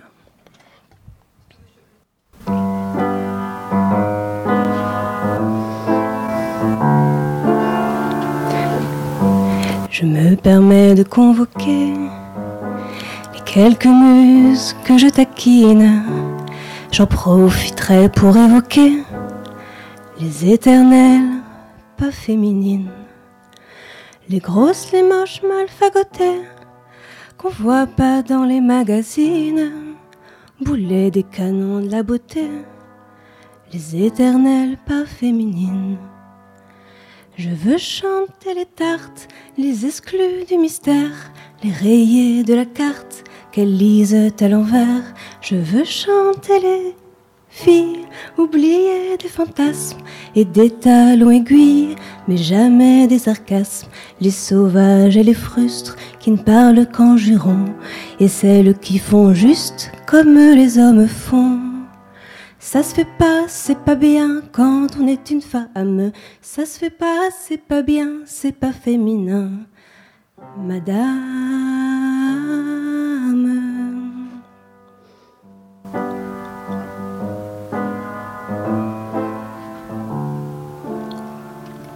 Celles qui ne sont ni belles ni bonnes, celles qui mettent jamais de ballerines, celles qui viennent pas quand on les sonne, les éternelles pas féminines, les mal baisées, les pas baisables, les bonnes sœurs et les autres gouines, sont-elles femmes moins véritables, les éternelles pas féminines?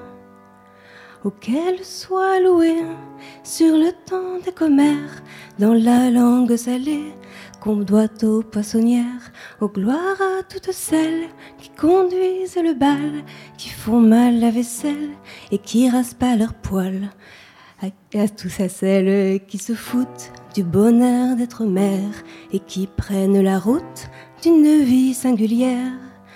Ça se fait pas, c'est pas bien quand on est une femme. Ça se fait pas, c'est pas bien, c'est pas féminin. Madame.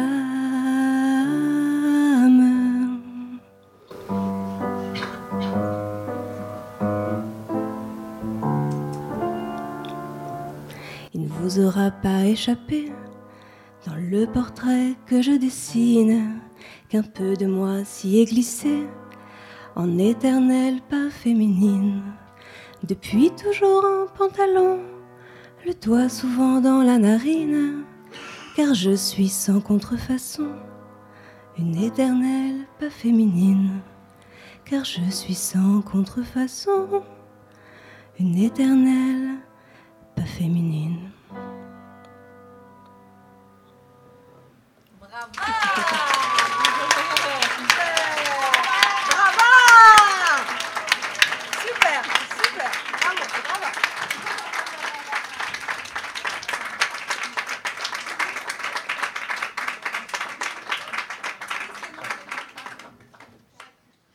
Eva. Où est-elle, Eva? La voilà. Eva, elle a le prix de la. Elle a le prix de la meilleure. Je me casse la figure. Performeuse.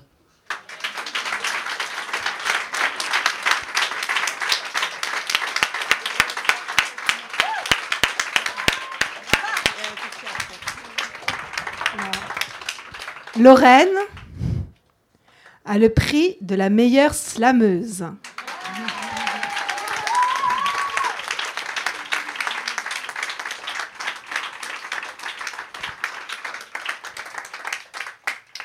Lina a le prix de la meilleure démasculinisatrice.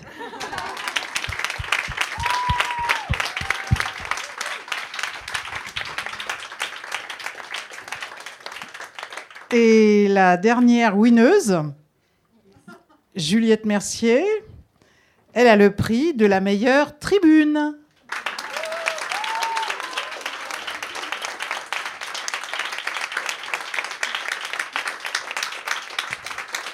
Puis- puisque le mot tribune devrait exister si les femmes avaient eu le droit de monter sur le...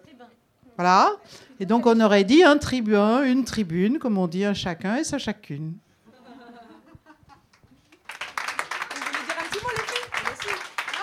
Allez, un petit mot, un petit mot. Merci. Non, merci beaucoup. Euh, bah, en fait, j'aimerais, j'avais voulu caser ça dans mon texte, mais en gros, ça a été hyper dur pour moi de venir ce soir. Et euh, pour euh, certaines raisons. Voilà. Et du coup, je, finalement, je suis super heureuse euh, bah, d'être montée sur scène. J'ai écrit mon texte pendant ma pause déjeuner. Voilà. Du coup, bah voilà. Merci, euh, merci euh, Sarah, merci à toutes euh, les jurys de, m'avoir fait participer à, ce concours. Merci beaucoup.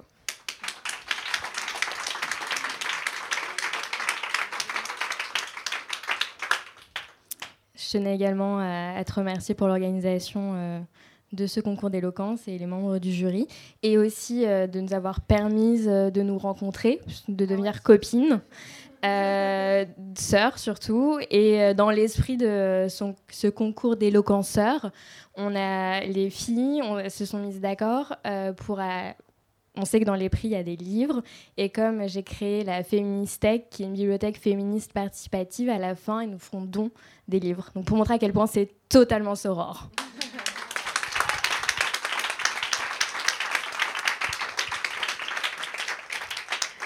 Alors, euh, merci d'avoir euh, été attentive, attentif à mon discours. Et euh, je voulais euh, également que, que, que les gens puissent ouvrir leurs yeux sur, sur la démasculinisation, sur l'invisibilisation des femmes. C'est pour ça que j'ai personnellement donné mon expérience. Donc, merci à tout le monde. Merci à toutes.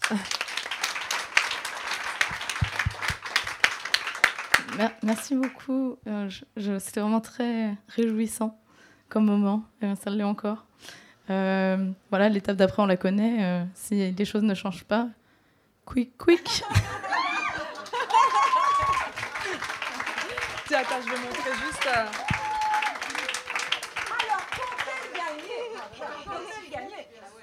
Oui, tout à alors fait, tout à déjà je remercie Stéphane Leprisca de la ville de Paris qui vous offre hein, euh, ce beau sac du 8 mars 2019. Merci Stéphane. Et alors à l'intérieur, qu'avons-nous? Nous avons donc compte à rebours de Tchaikovsky. Non, le masculin ne l'emporte pas sur le féminin, Eliane Bieno. Le langage inclusif, pourquoi, comment, Eliane Bieno. En compagnie, histoire d'autrice de l'époque latine à nos jours, donc l'article de Révin et ma pièce Presqu'île. Et Pilâtre de femmes de l'ancien régime, Aura Eva. Et j'ai rajouté une invitation pour Presqu'île, mais vous n'êtes pas obligés, hein. Si, voilà, si vous avez envie, vous êtes très plaisir de venir ensemble à la première.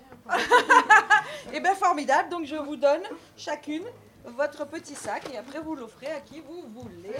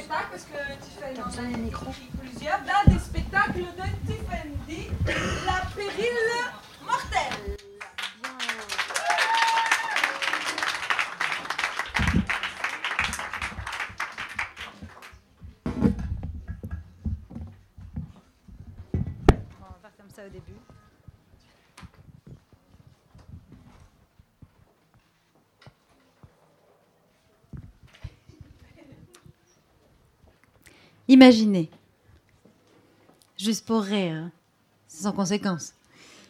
Imaginez un monde inversé. Un monde où, euh, depuis l'enfance, les petits garçons, on les ferait rêver en leur disant euh, Un jour ta reine viendra, un jour elle t'emmènera dans son château. Et parce que sinon, l'histoire du petit garçon, elle commence pas. Il- elle commence jamais. C'est-à-dire qu'il a à peine le droit d'être dans une tour, euh, tout seul. Et puis là, euh, il a le droit de se faire beau. Tous les jours, hein, parce que euh, la reine en question, elle ne prévient pas quand elle vient. Donc c'est-à-dire qu'il faudrait quand même pas que ça tombe mal et que pile le jour où elle débarque, il est en jogging. Donc tous les matins, faut bien comprendre, hein, le gars il se met en tenue de cocktail. Voilà. Et puis il a le droit aussi de chanter juste, sans pour autant jamais avoir pris d'études de solfège. Pourquoi faire hein, Leur donner des éducations, non? Voilà. Et puis de se coiffer.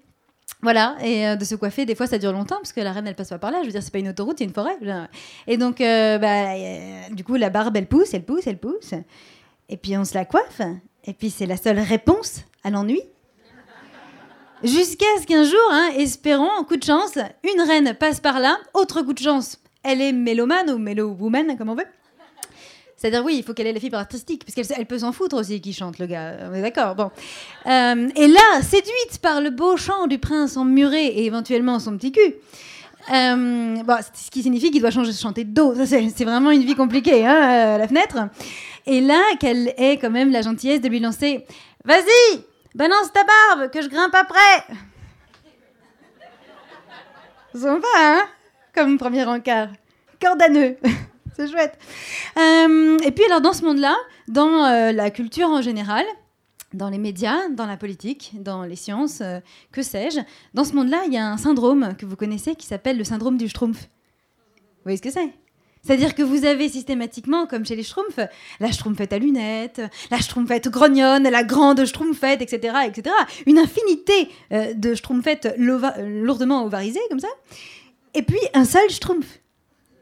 Tout seul. Et d'ailleurs, il aurait été emmené par la méchante dans l'histoire pour perturber les Schtroumpfettes. Parce qu'un Schtroumpf, ça, perturbe les Schtroumpfettes, bien sûr.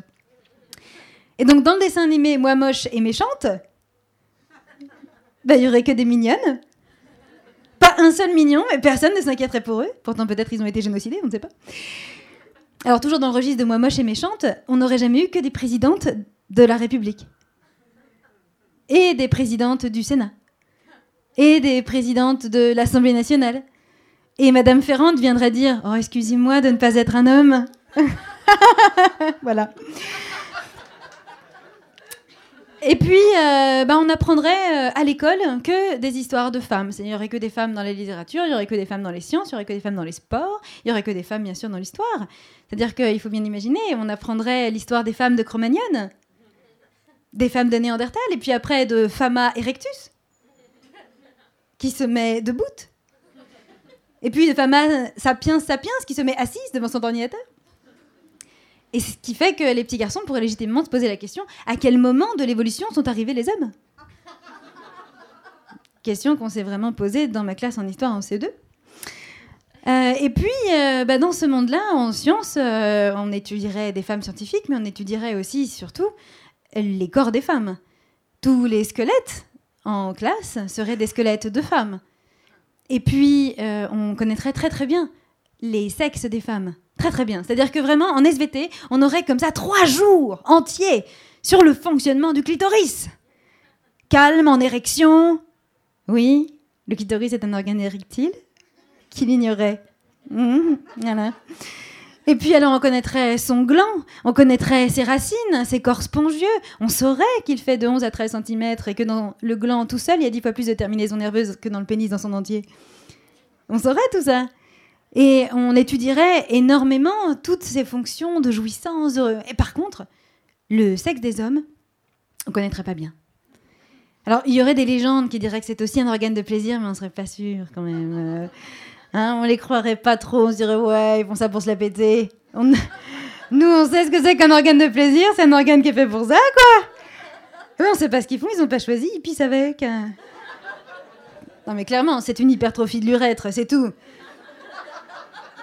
Et la seule chose qu'on étudierait, en fait, ce serait les fonctions reproductives, c'est-à-dire le- les tuyaux qui vont de la couille, euh, voilà, c'est tout. Euh, mais le reste, on l'étudierait pas, on saurait pas quelle forme ça a, un sexe masculin.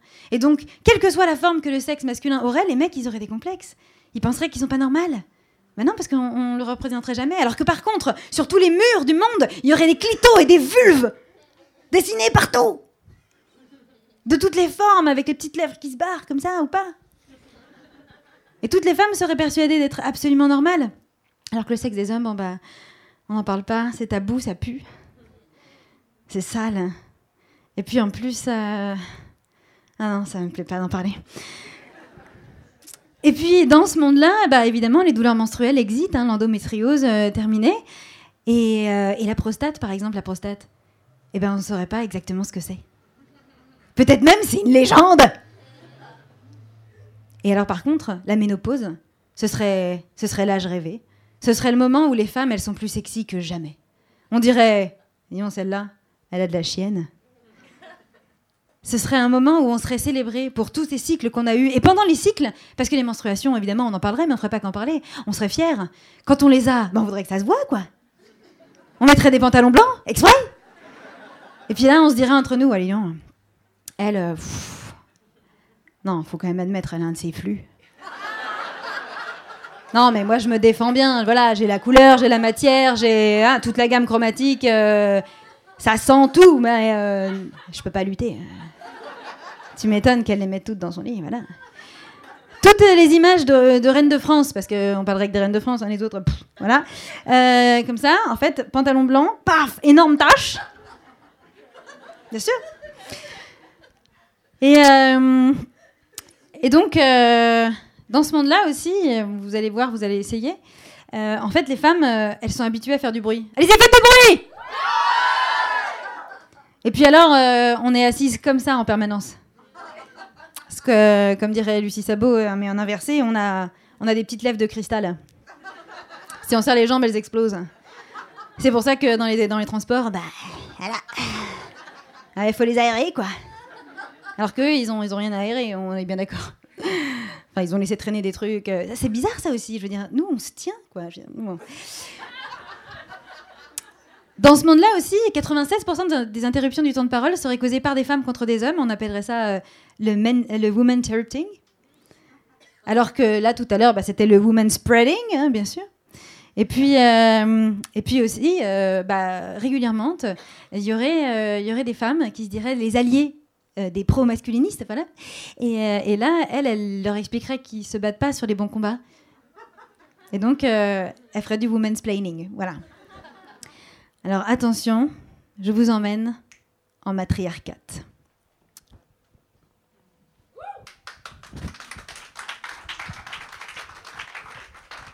Alors j'ai pas encore le budget pour avoir toutes les médailles des académiciens. J'y travaille.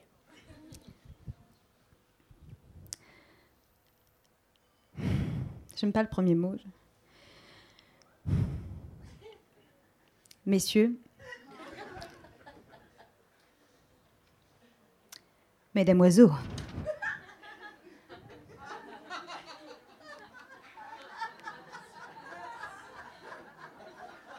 Et bien sûr,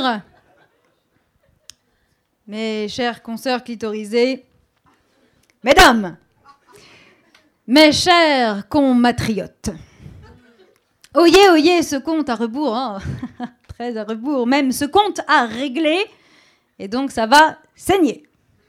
Régler, saigner, petite métaphore menstruelle, comme on dit toujours de la meilleure goutte. Ah, je vous la conseille euh, en introduction de conférence, ça fait toujours sa petite effette. Bref, E2FE. Elle était une fois dans un royaume très très, non mais hum, tellement lointain, quoi, nommé la matriarcate, une cardinale à la robe rouge, La couleur si rouge de sa robe était certainement due aux quatre coins cardinaux comme ça à l'exhibition de ses abondantes, excellentes, éminentes menstruations, et c'est ainsi qu'on l'appelait votre éminence. Elle portait matronyme de Richelieu à soi. Elle avait créé une rassemblement de ses copines qu'elle avait appelée l'Académie française. Et qui, oh, des siècles après, allait encore casser les bonbons des hommes. Dans ce groupe de copines académiciennes, désormais autonomées, avec cette humilité hein, qui devait par la suite les caractériser toujours, et ce malgré les preuves récurrentes de la contraire, les immortels, était une fois une grammairienne. Nous la nommerons Claude Favre de Vaugelas. Celle-ci trouvait que la langue que l'on parlait alors dans ce pays n'était pas encore assez sexiste. Sachant que le langage est éminemment politique et structure la pensée, elle avait énoncé la règle de la féminine l'emporte sur la masculine. Au prétexte que la genre féminine est la genre la plus noble, argumente irréfutable si l'on est, vous en conviendrez. Ça se voit. hein. Ainsi, fille de la règle de proximité, oh, désormais, pour bien parler française, l'on se devait de dire les femmes et les hommes sont belles. Ainsi, fille de la règle de majorité, l'on était tenu de dire la reine Louise XIV et son harem de dix mille courtisans sont assises.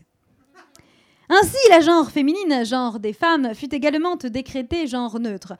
L'on pourrait croire, comme cela de prime abord, que cette dernière décision n'eut que peu d'incidence. Bien à la contraire. Suite à cette règle, l'on imposa que les adverbes participes passés avec l'auxiliaire avoir et autres participes présentes deviendraient invariables, neutres. C'est-à-dire qu'un homme parlant à un autre homme était tenu de dire par exemple Heureusement, j'ai comprise la sermonne de la prêtresse à la messe dimanche dernière. Et elle est certaine euh, qu'Ève a filé une côte à Adam, voilà. Ainsi, des mots furent redéfinis, selon la bonne vouloir de ces dames détentrices du bon sens. Par exemple, ambassadeur ne désigna plus un homme ayant pour haute fonction de porter les intérêts de la reine ou de la présidente à l'étrangère, ce terme signifiant désormais le mari de l'ambassadrice. D'ailleurs, pourquoi un homme exercerait-il ces fonctions? Je vous la demande. Ainsi, des mots furent interdits jusqu'à ce qu'on finisse par les oublier. Car aujourd'hui, si l'on parle bien naturellement des métiers, des titres, de professeuse ou de professoresse, de médecine ou d'autrice, elle ne vient plus à l'esprit de personne de dire euh, professeur, médecin, auteur. C'est ridicule.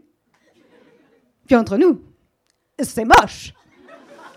Non, mais c'est vrai. Euh, professoresse, autrice, voilà qui est digne et belle, alors que professeur, auteur.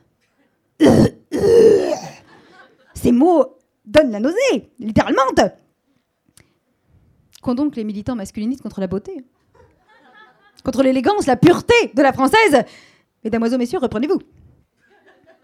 Un peu de hauteur, que diablesse, mais des auteurs Ça, non. Dites à Roron et Vin et à Lyon Viennot de se calmer. On doit donc dire, monsieur la mairesse de Paris, Yann Hidalgo, monsieur la procureuse du République, c'est bien plus clair comme ça, on est d'accord. D'ailleurs, la fête de féminiser ces fonctions redore leur blason et valorise les personnes qui les exercent, femmes ou hommes. Alors que masculiniser ces mots les rapetisse, ah bah, physiquement déjà, hein, puisqu'ils sont plus courts. C'est ainsi que beaucoup d'hommes tiennent à, à être appelés euh, monsieur euh, l'avocate. Ou, dans ce même cas, maîtresse. Plutôt que maître.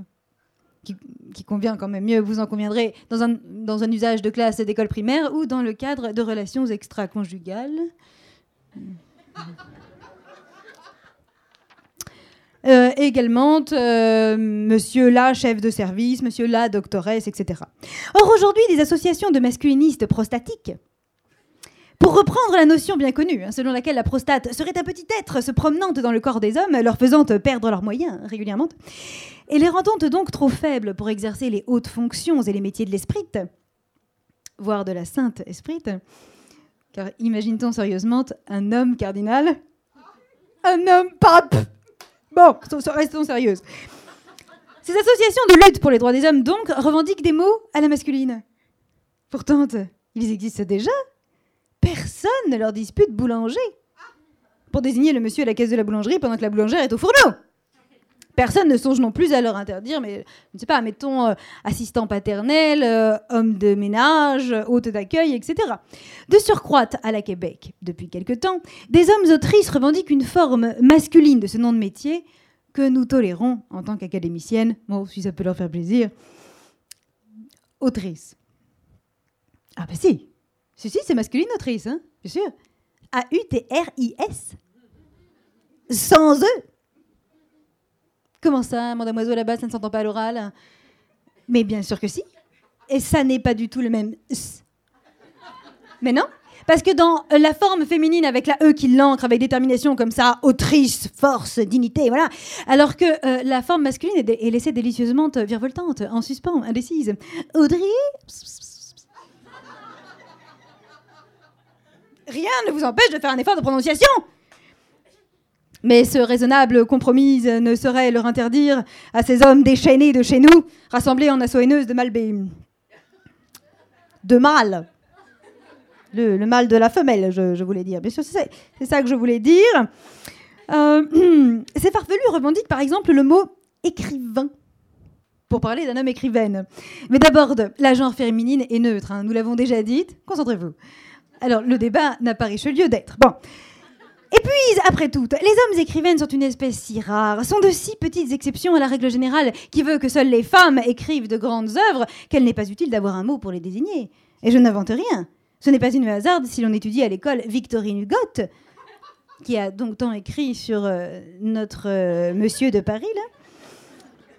Et non Jules Drouet. C'est pas qui c'est, voilà. Si l'on étudie Judith Shakespeare et non son frère hypothétique, William, inventé par un uluberlu du nom de Virginio She-Wolf.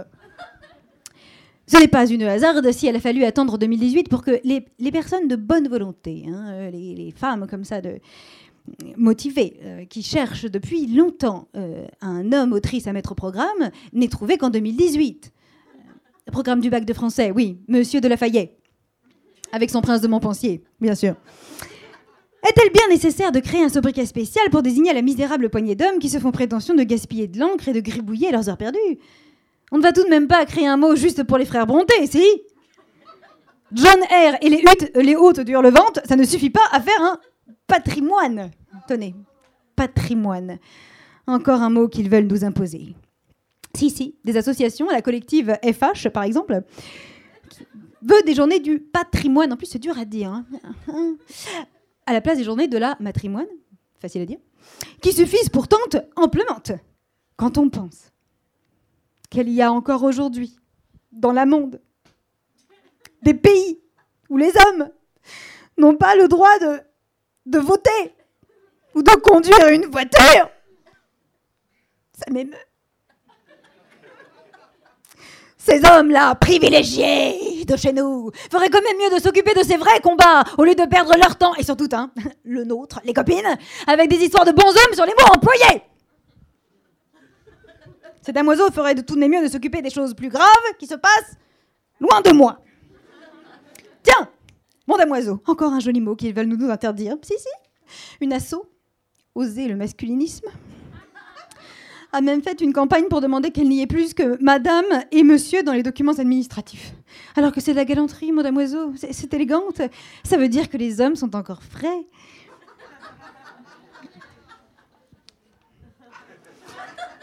D'ailleurs, Catherine de Neuf. Alors, ce, n'est pas un code à, quatre chiffres, non, non. Euh, Catherine de Neuf, le, le grand acteur, et qu'on ne vienne pas me dire qu'il est sexiste, c'est impossible, euh, eh bien, euh, il a toujours euh, combattu pour qu'on l'appelle mon damoiseau, justement pour montrer son indépendance. Et moi, ça, ça, je trouve ça bien comme combat. Plein de gens se vexent, hein, d'ailleurs, si on les appelle monsieur alors qu'ils ne sont pas mariés. Comme Catherine de Neuf, ils se sentent alors importunés. Et bien que ce soit, rassurez-vous, les copines, un droit inaliénable hein, que l'importunance, l'importunation euh, pour les femmes euh, qui importunent des hommes, dans ce sens-là, sinon ça ne marche pas. Droit sans lequel aucune relation digne de ce nom n'existerait plus, bien sûr. J'essaie au maximum de ne pas vexer les hommes qui n'ont pas encore de propriétaire. D'épouse. D'épouse. Oui, monsieur Égratigne. l'orgueil fragile du damoiseau, cette vanité exquise et sensible de l'homme disponible, enfin célibataire. Véridique, je la sais d'expérience parce que, bonne, euh, sans vouloir m'en vanter, je suis un peu ce qu'on appelle euh, une femme à homme. Alors, euh, pas tous les hommes, hein, je suis désolée, il va y avoir des, déçus peut-être euh, dans, la salle. En fait, moi, je, suis incapable d'être attirée par un homme de plus de 50 ans. C'est-à-dire, bon, j'ai plus de 50 ans, hein, mais, pour moi, les, hommes de plus de 50 ans sont invisibles. Mais c'est un vrai problème parce que je, marche dans la rue et je me prends des hommes de plus de 50 ans. Bien sûr. Alors on me dit, ouais, c'est- plus de la moitié de la population française des hommes qui ont plus de 50 ans. Mais c'est dingue, je les avais jamais vus. Non, parce qu'il faut quand même le dire, euh, le corps d'un homme de, de 25 ans, c'est extraordinaire. Alors que le corps d'un homme de plus de 50 ans, c'est pas extraordinaire du tout. Puis alors, s'ils sont asiatiques. Ah bon, bref. Mais non, ce n'est pas du racisme, j'appelle ça du racialisme. Ça passe. Bon alors, vous vous retrouverez mon article dans Ma- Mario Clairon. Anne Moix, c'est moi, voilà. Euh, alors, oui, bah oui, je- j'en ai connu hein, dans ma longue vie des poulets. Puis des jolis, hein. Ah, on s'amusait bien dans le temps, mesdames. L'âge d'or. Quand aucun prostatique ne venait nous importuner en beuglant des mythos avec une demande d'âge minimum de consentement. Vous allez voir qu'un jour, ils vont aller jusqu'à nous parler de désir des hommes. Comme si ça existait, cette histoire-là. Alors aujourd'hui, dans tout ça, ben, on ne sait plus comment te draguer. C'est ça le drame, bien sûr. Avec la menace de la délation sous le prétexte phallucieux, de la harcèlement, avec le hashtag balance ta truie ou balance ton agresseuse pour euh, les euh, masculinistes doublés d'une fantaisie animaliste, je ne sais plus. Comment vous dites, euh, mon damoiseau dans le fond?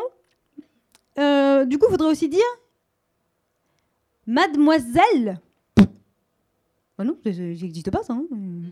Non, non, non, non. Nous, c'est monsieur depuis la naissance, puis voilà. euh. En plus, mon damoiseau, c'est sympa. Ça veut dire mon petit puceau. euh, Ça vous va Très bien. Euh, plus de toute façon, pour revenir au mot écrivaine, elle n'est pas convenable qu'un homme fasse profession d'écrire. Et c'est qui qui va garder les enfantes Que madame a eu la gloire si admirable de mettre à la monde auparavant, n'est-elle pas normale que lorsque les femmes ont choisi d'enfanter, choix qui ne peut leur revenir qu'à elles seules, hein, naturellement, voilà. Alors euh, qu'elles ont mené cette bataille avec tant de courage et de dignité, dans le sang et les cris de guerrières, et tout cela pour fort peu de choses lorsqu'elles ont le malheur d'accoucher de garçons? Quel gâchis N'est-elle pas normal donc qu'après avoir mené cette noble guerre de la naissance dont les hommes sont et seraient incapables d'affronter les affres et les douleurs, qu'elle euh, ait pleinement mérité de reprendre librement leur vie de femme pendant que leurs hommes, leurs pères, leurs précédents fils, leurs frères, je, ne sais qui de couillus, s'occupent de la progéniture? Y pense-t-on sérieusement? Alors, avant, jadis, je ne dis pas, elle y avait des inégalités. Mais euh, depuis que Charline de Gaulle leur a offert le droit de vote en France en 1944, de quoi se peignent-ils encore? Ils ont même euh, la loi sur l'égalité professionnelle, ça très bien 1983, Yvon Roudy. Bon, elle n'est pas appliquée, mais ça, pff, écoutez, non, c'est compliqué. hein. Et puis dans écrivain, eh, on entend quand même vachement euh, vin, je voudrais dire. hein. Puis pas le vin, le non, non, non, non, vin, nul, vanité. Comment ça, mon oiseau dans le fond euh? Dans écrivaine, on entend? Veine aussi, du coup? Euh, non. Absolument pas. Non, non, non. Alors, oui, alors veine, d'accord. Et veine, bien sûr. Écrit artère, on entend, bien sûr. Mais vous arrêtez avec cette mauvaise foi? Je leur ferai en plus remarquer à ces bons hommes que dans écrivaine, le mot écrivain est contenu. Dans même, dans médecine, le mot médecin y est et prend même beaucoup de place. À une lettre près, je vous jure, ils viennent nous casser les ovaires des académiciennes. D'ailleurs, depuis quelques décennies, il y a même des, hommes à l'académie. Ah, si, si. Bah, comme dans les noms de rues, de métro, tout ça, euh, au moins euh, pouf, 2%. Peut-être même plus, je sais pas, j'ai pas les chiffres, mais je leur rends famage à ces hommes et consoeurs académiciennes. Quand je vous avais dit que c'était plus clair. Enfin, toute ça, là, cette prostatie généralisée, comme disait Gertrude Freud, ma copine Gertrude Freud, créatrice du, complexe de Jocaste, bon bref. En fait, tout ça, ça vient d'un complexe clitoridien. Bien sûr, on la sait. En même temps, les comprendre être jaloux. hein. Et puis, de toute façon, hein, euh, en fait, ce sont tous des vieux fils. Voilà. Dont aucune femme n'a voulu. Et c'est ça qui les rend hargneux. Et puis alors, hein, les hommes, vous les connaissez, hein, ils ont tous une cupidité face à la pouvoir et à l'argent. Hum, c'est dégoûtant. De toute façon, la première ministre, Eduarda Philippine, a tranché.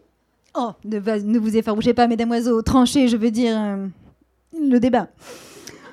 Alors oui, oui, oui, je les entends d'ici nous dire, les masculinistes, que oui, justement, on a eu jusqu'ici que des présidentes du République, et que justement, la présidente Macron leur avait promis un, un premier ministre pour une fois. Et puis finalement, elle a juste pris la personne la plus compétente, et voilà. Et c'est encore tombé sur une femme. Mais c'est une hasarde, faut pas voir la femelle partout. Et si la vise de mesdames Macron et Philippines n'y suffisait pas, nous pouvons nous reposer sur la personne la plus à même hein, de nous éclairer sur cette importante question de la langage, à savoir Jeanne-Michel Blanquer, ministre de l'Éducation. Rappelez-vous ces sages paroles à l'Assemblée nationale le 15 novembre 2017 pour rappeler qu'elle n'est nul besoin hein, de, de déféminiser la langue, puisqu'en fine, et je la cite, le France, notre père matrie, a comme emblème un homme, Marius, celui avec la calotte phrygienne, là, vous savez. Et l'un de ses plus beaux mots est masculin, le République. Ah Voilà Et donc ça devrait leur suffire. C'est bien, hein, comme argument Voilà, très bien. Retenez, no- no- notez là-bas. là. Malheureusement, loin de se reposer sur la blanquère, en fine, je veux dire, sur ses avis éclairés, voilà que maintenant j'entends d'ici de là que des masculinistes veulent dire droit de l'humaine, ou droit de la personne humaine, ou même carrément droits humains, au lieu de la formule historique légitime droit de la femme. Mais où va-t-on? On a beau leur répéter que c'est droit de la femme, avec une grande F majuscule Ils sont jamais contents, ces bons hommes, je vous dis. Et pourquoi pas euh, droit de l'homme? Tant qu'on y est. N'importe quoi. Alors oui, historiquement, c'est vrai, oui, oui. Quand Robespierre, Danton, Marat et leurs copines ont écrit la déclaration sacrée des droits de la femme et de la citoyenne, c'est vrai qu'à cette époque, ça voulait vraiment te dire que seules les femmes étaient concernées. Les hommes étant considérés comme mineurs à vie sous l'autorité de leur mère, puis de leurs épouses. L'âge d'or. En même temps, faut les comprendre, les révolutionnaires. N'en déplaise aux demi-mondains, lins de Goujon. Si les hommes avaient voté en ce temps-là, ils auraient tous été pour la papesse et pour la reine. Aucun libre arbitre, ces bigots, ces crapauds de bénitier. Et alors on n'aurait pas aujourd'hui la belle démocratie égalitaire qu'on connaît, hein? Liberté, égalité, sororité. Et ne venez pas, ne venez pas nous avec le mot de fraternité. Ce mot n'existe pas. C'est de la couillerie. Sororité suffise amplement pour dire que nous sommes toutes des sœurs. Que voulez-vous dire de plus? Au bout d'un moment, ça veut dire quelque chose, hein, ces mots au fronton des mairies euh, et de la Panthéone, aux grandes femmes, la matrie reconnaissante. Qu'est-ce qu'ils veulent encore hein? C'est masculinazie. Alors, pour la dernière fois, moi, je vais vous dire, je suis une femme. Et je ne suis pas misandre. Hein.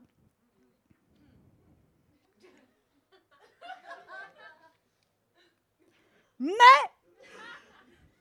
leur écriture inclusive, là, et puis obscène, c'est une pérille mortelle.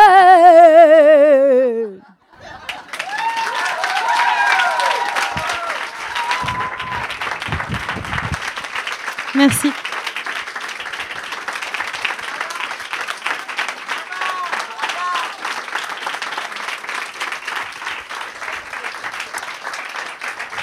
Merci beaucoup.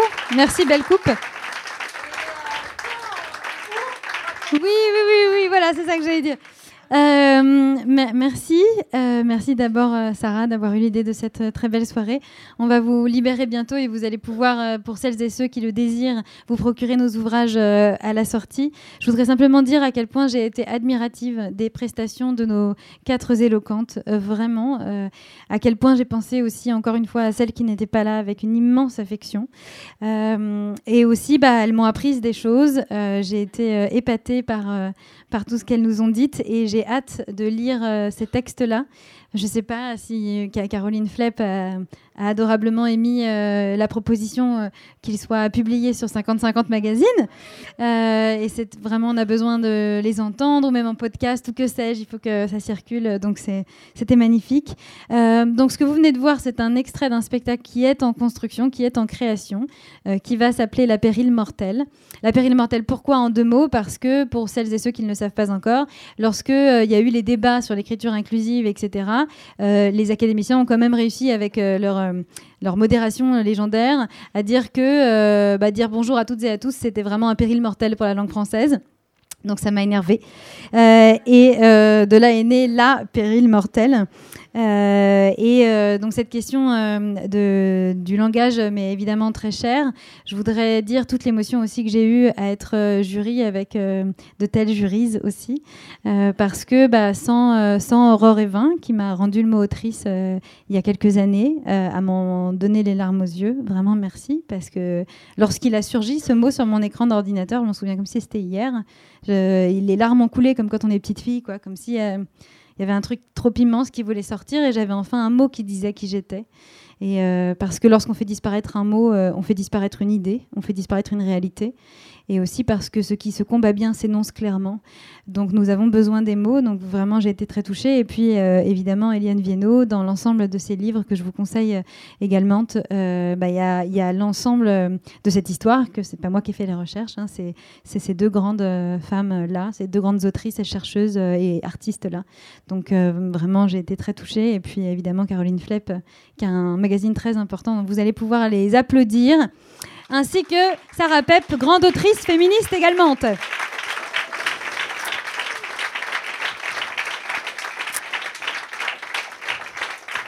Et donc enfin pour finir, euh, donc dans mon livre Compte à vous allez euh, vous allez retrouver des choses qu'on a dites ce soir puisque le livre est écrit à la féminine universelle.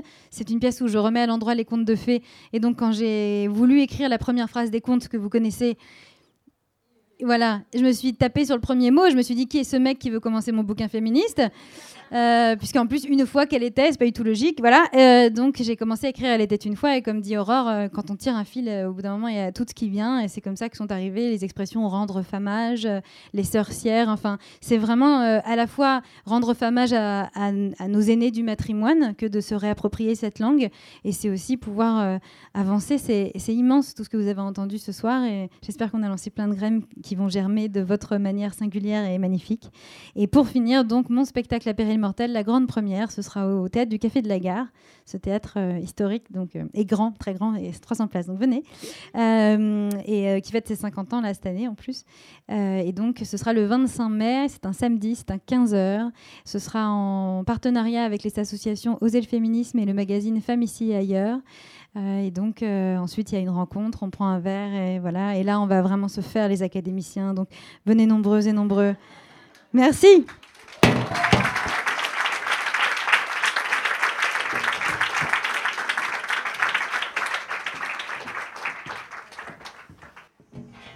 Bon ben voilà, je suis ravie, ravie, ravie de cette première édition et j'espère, euh, enfin j'y crois même, euh, on va en organiser euh, plein, plein, plein, plein, voilà, plein d'autres.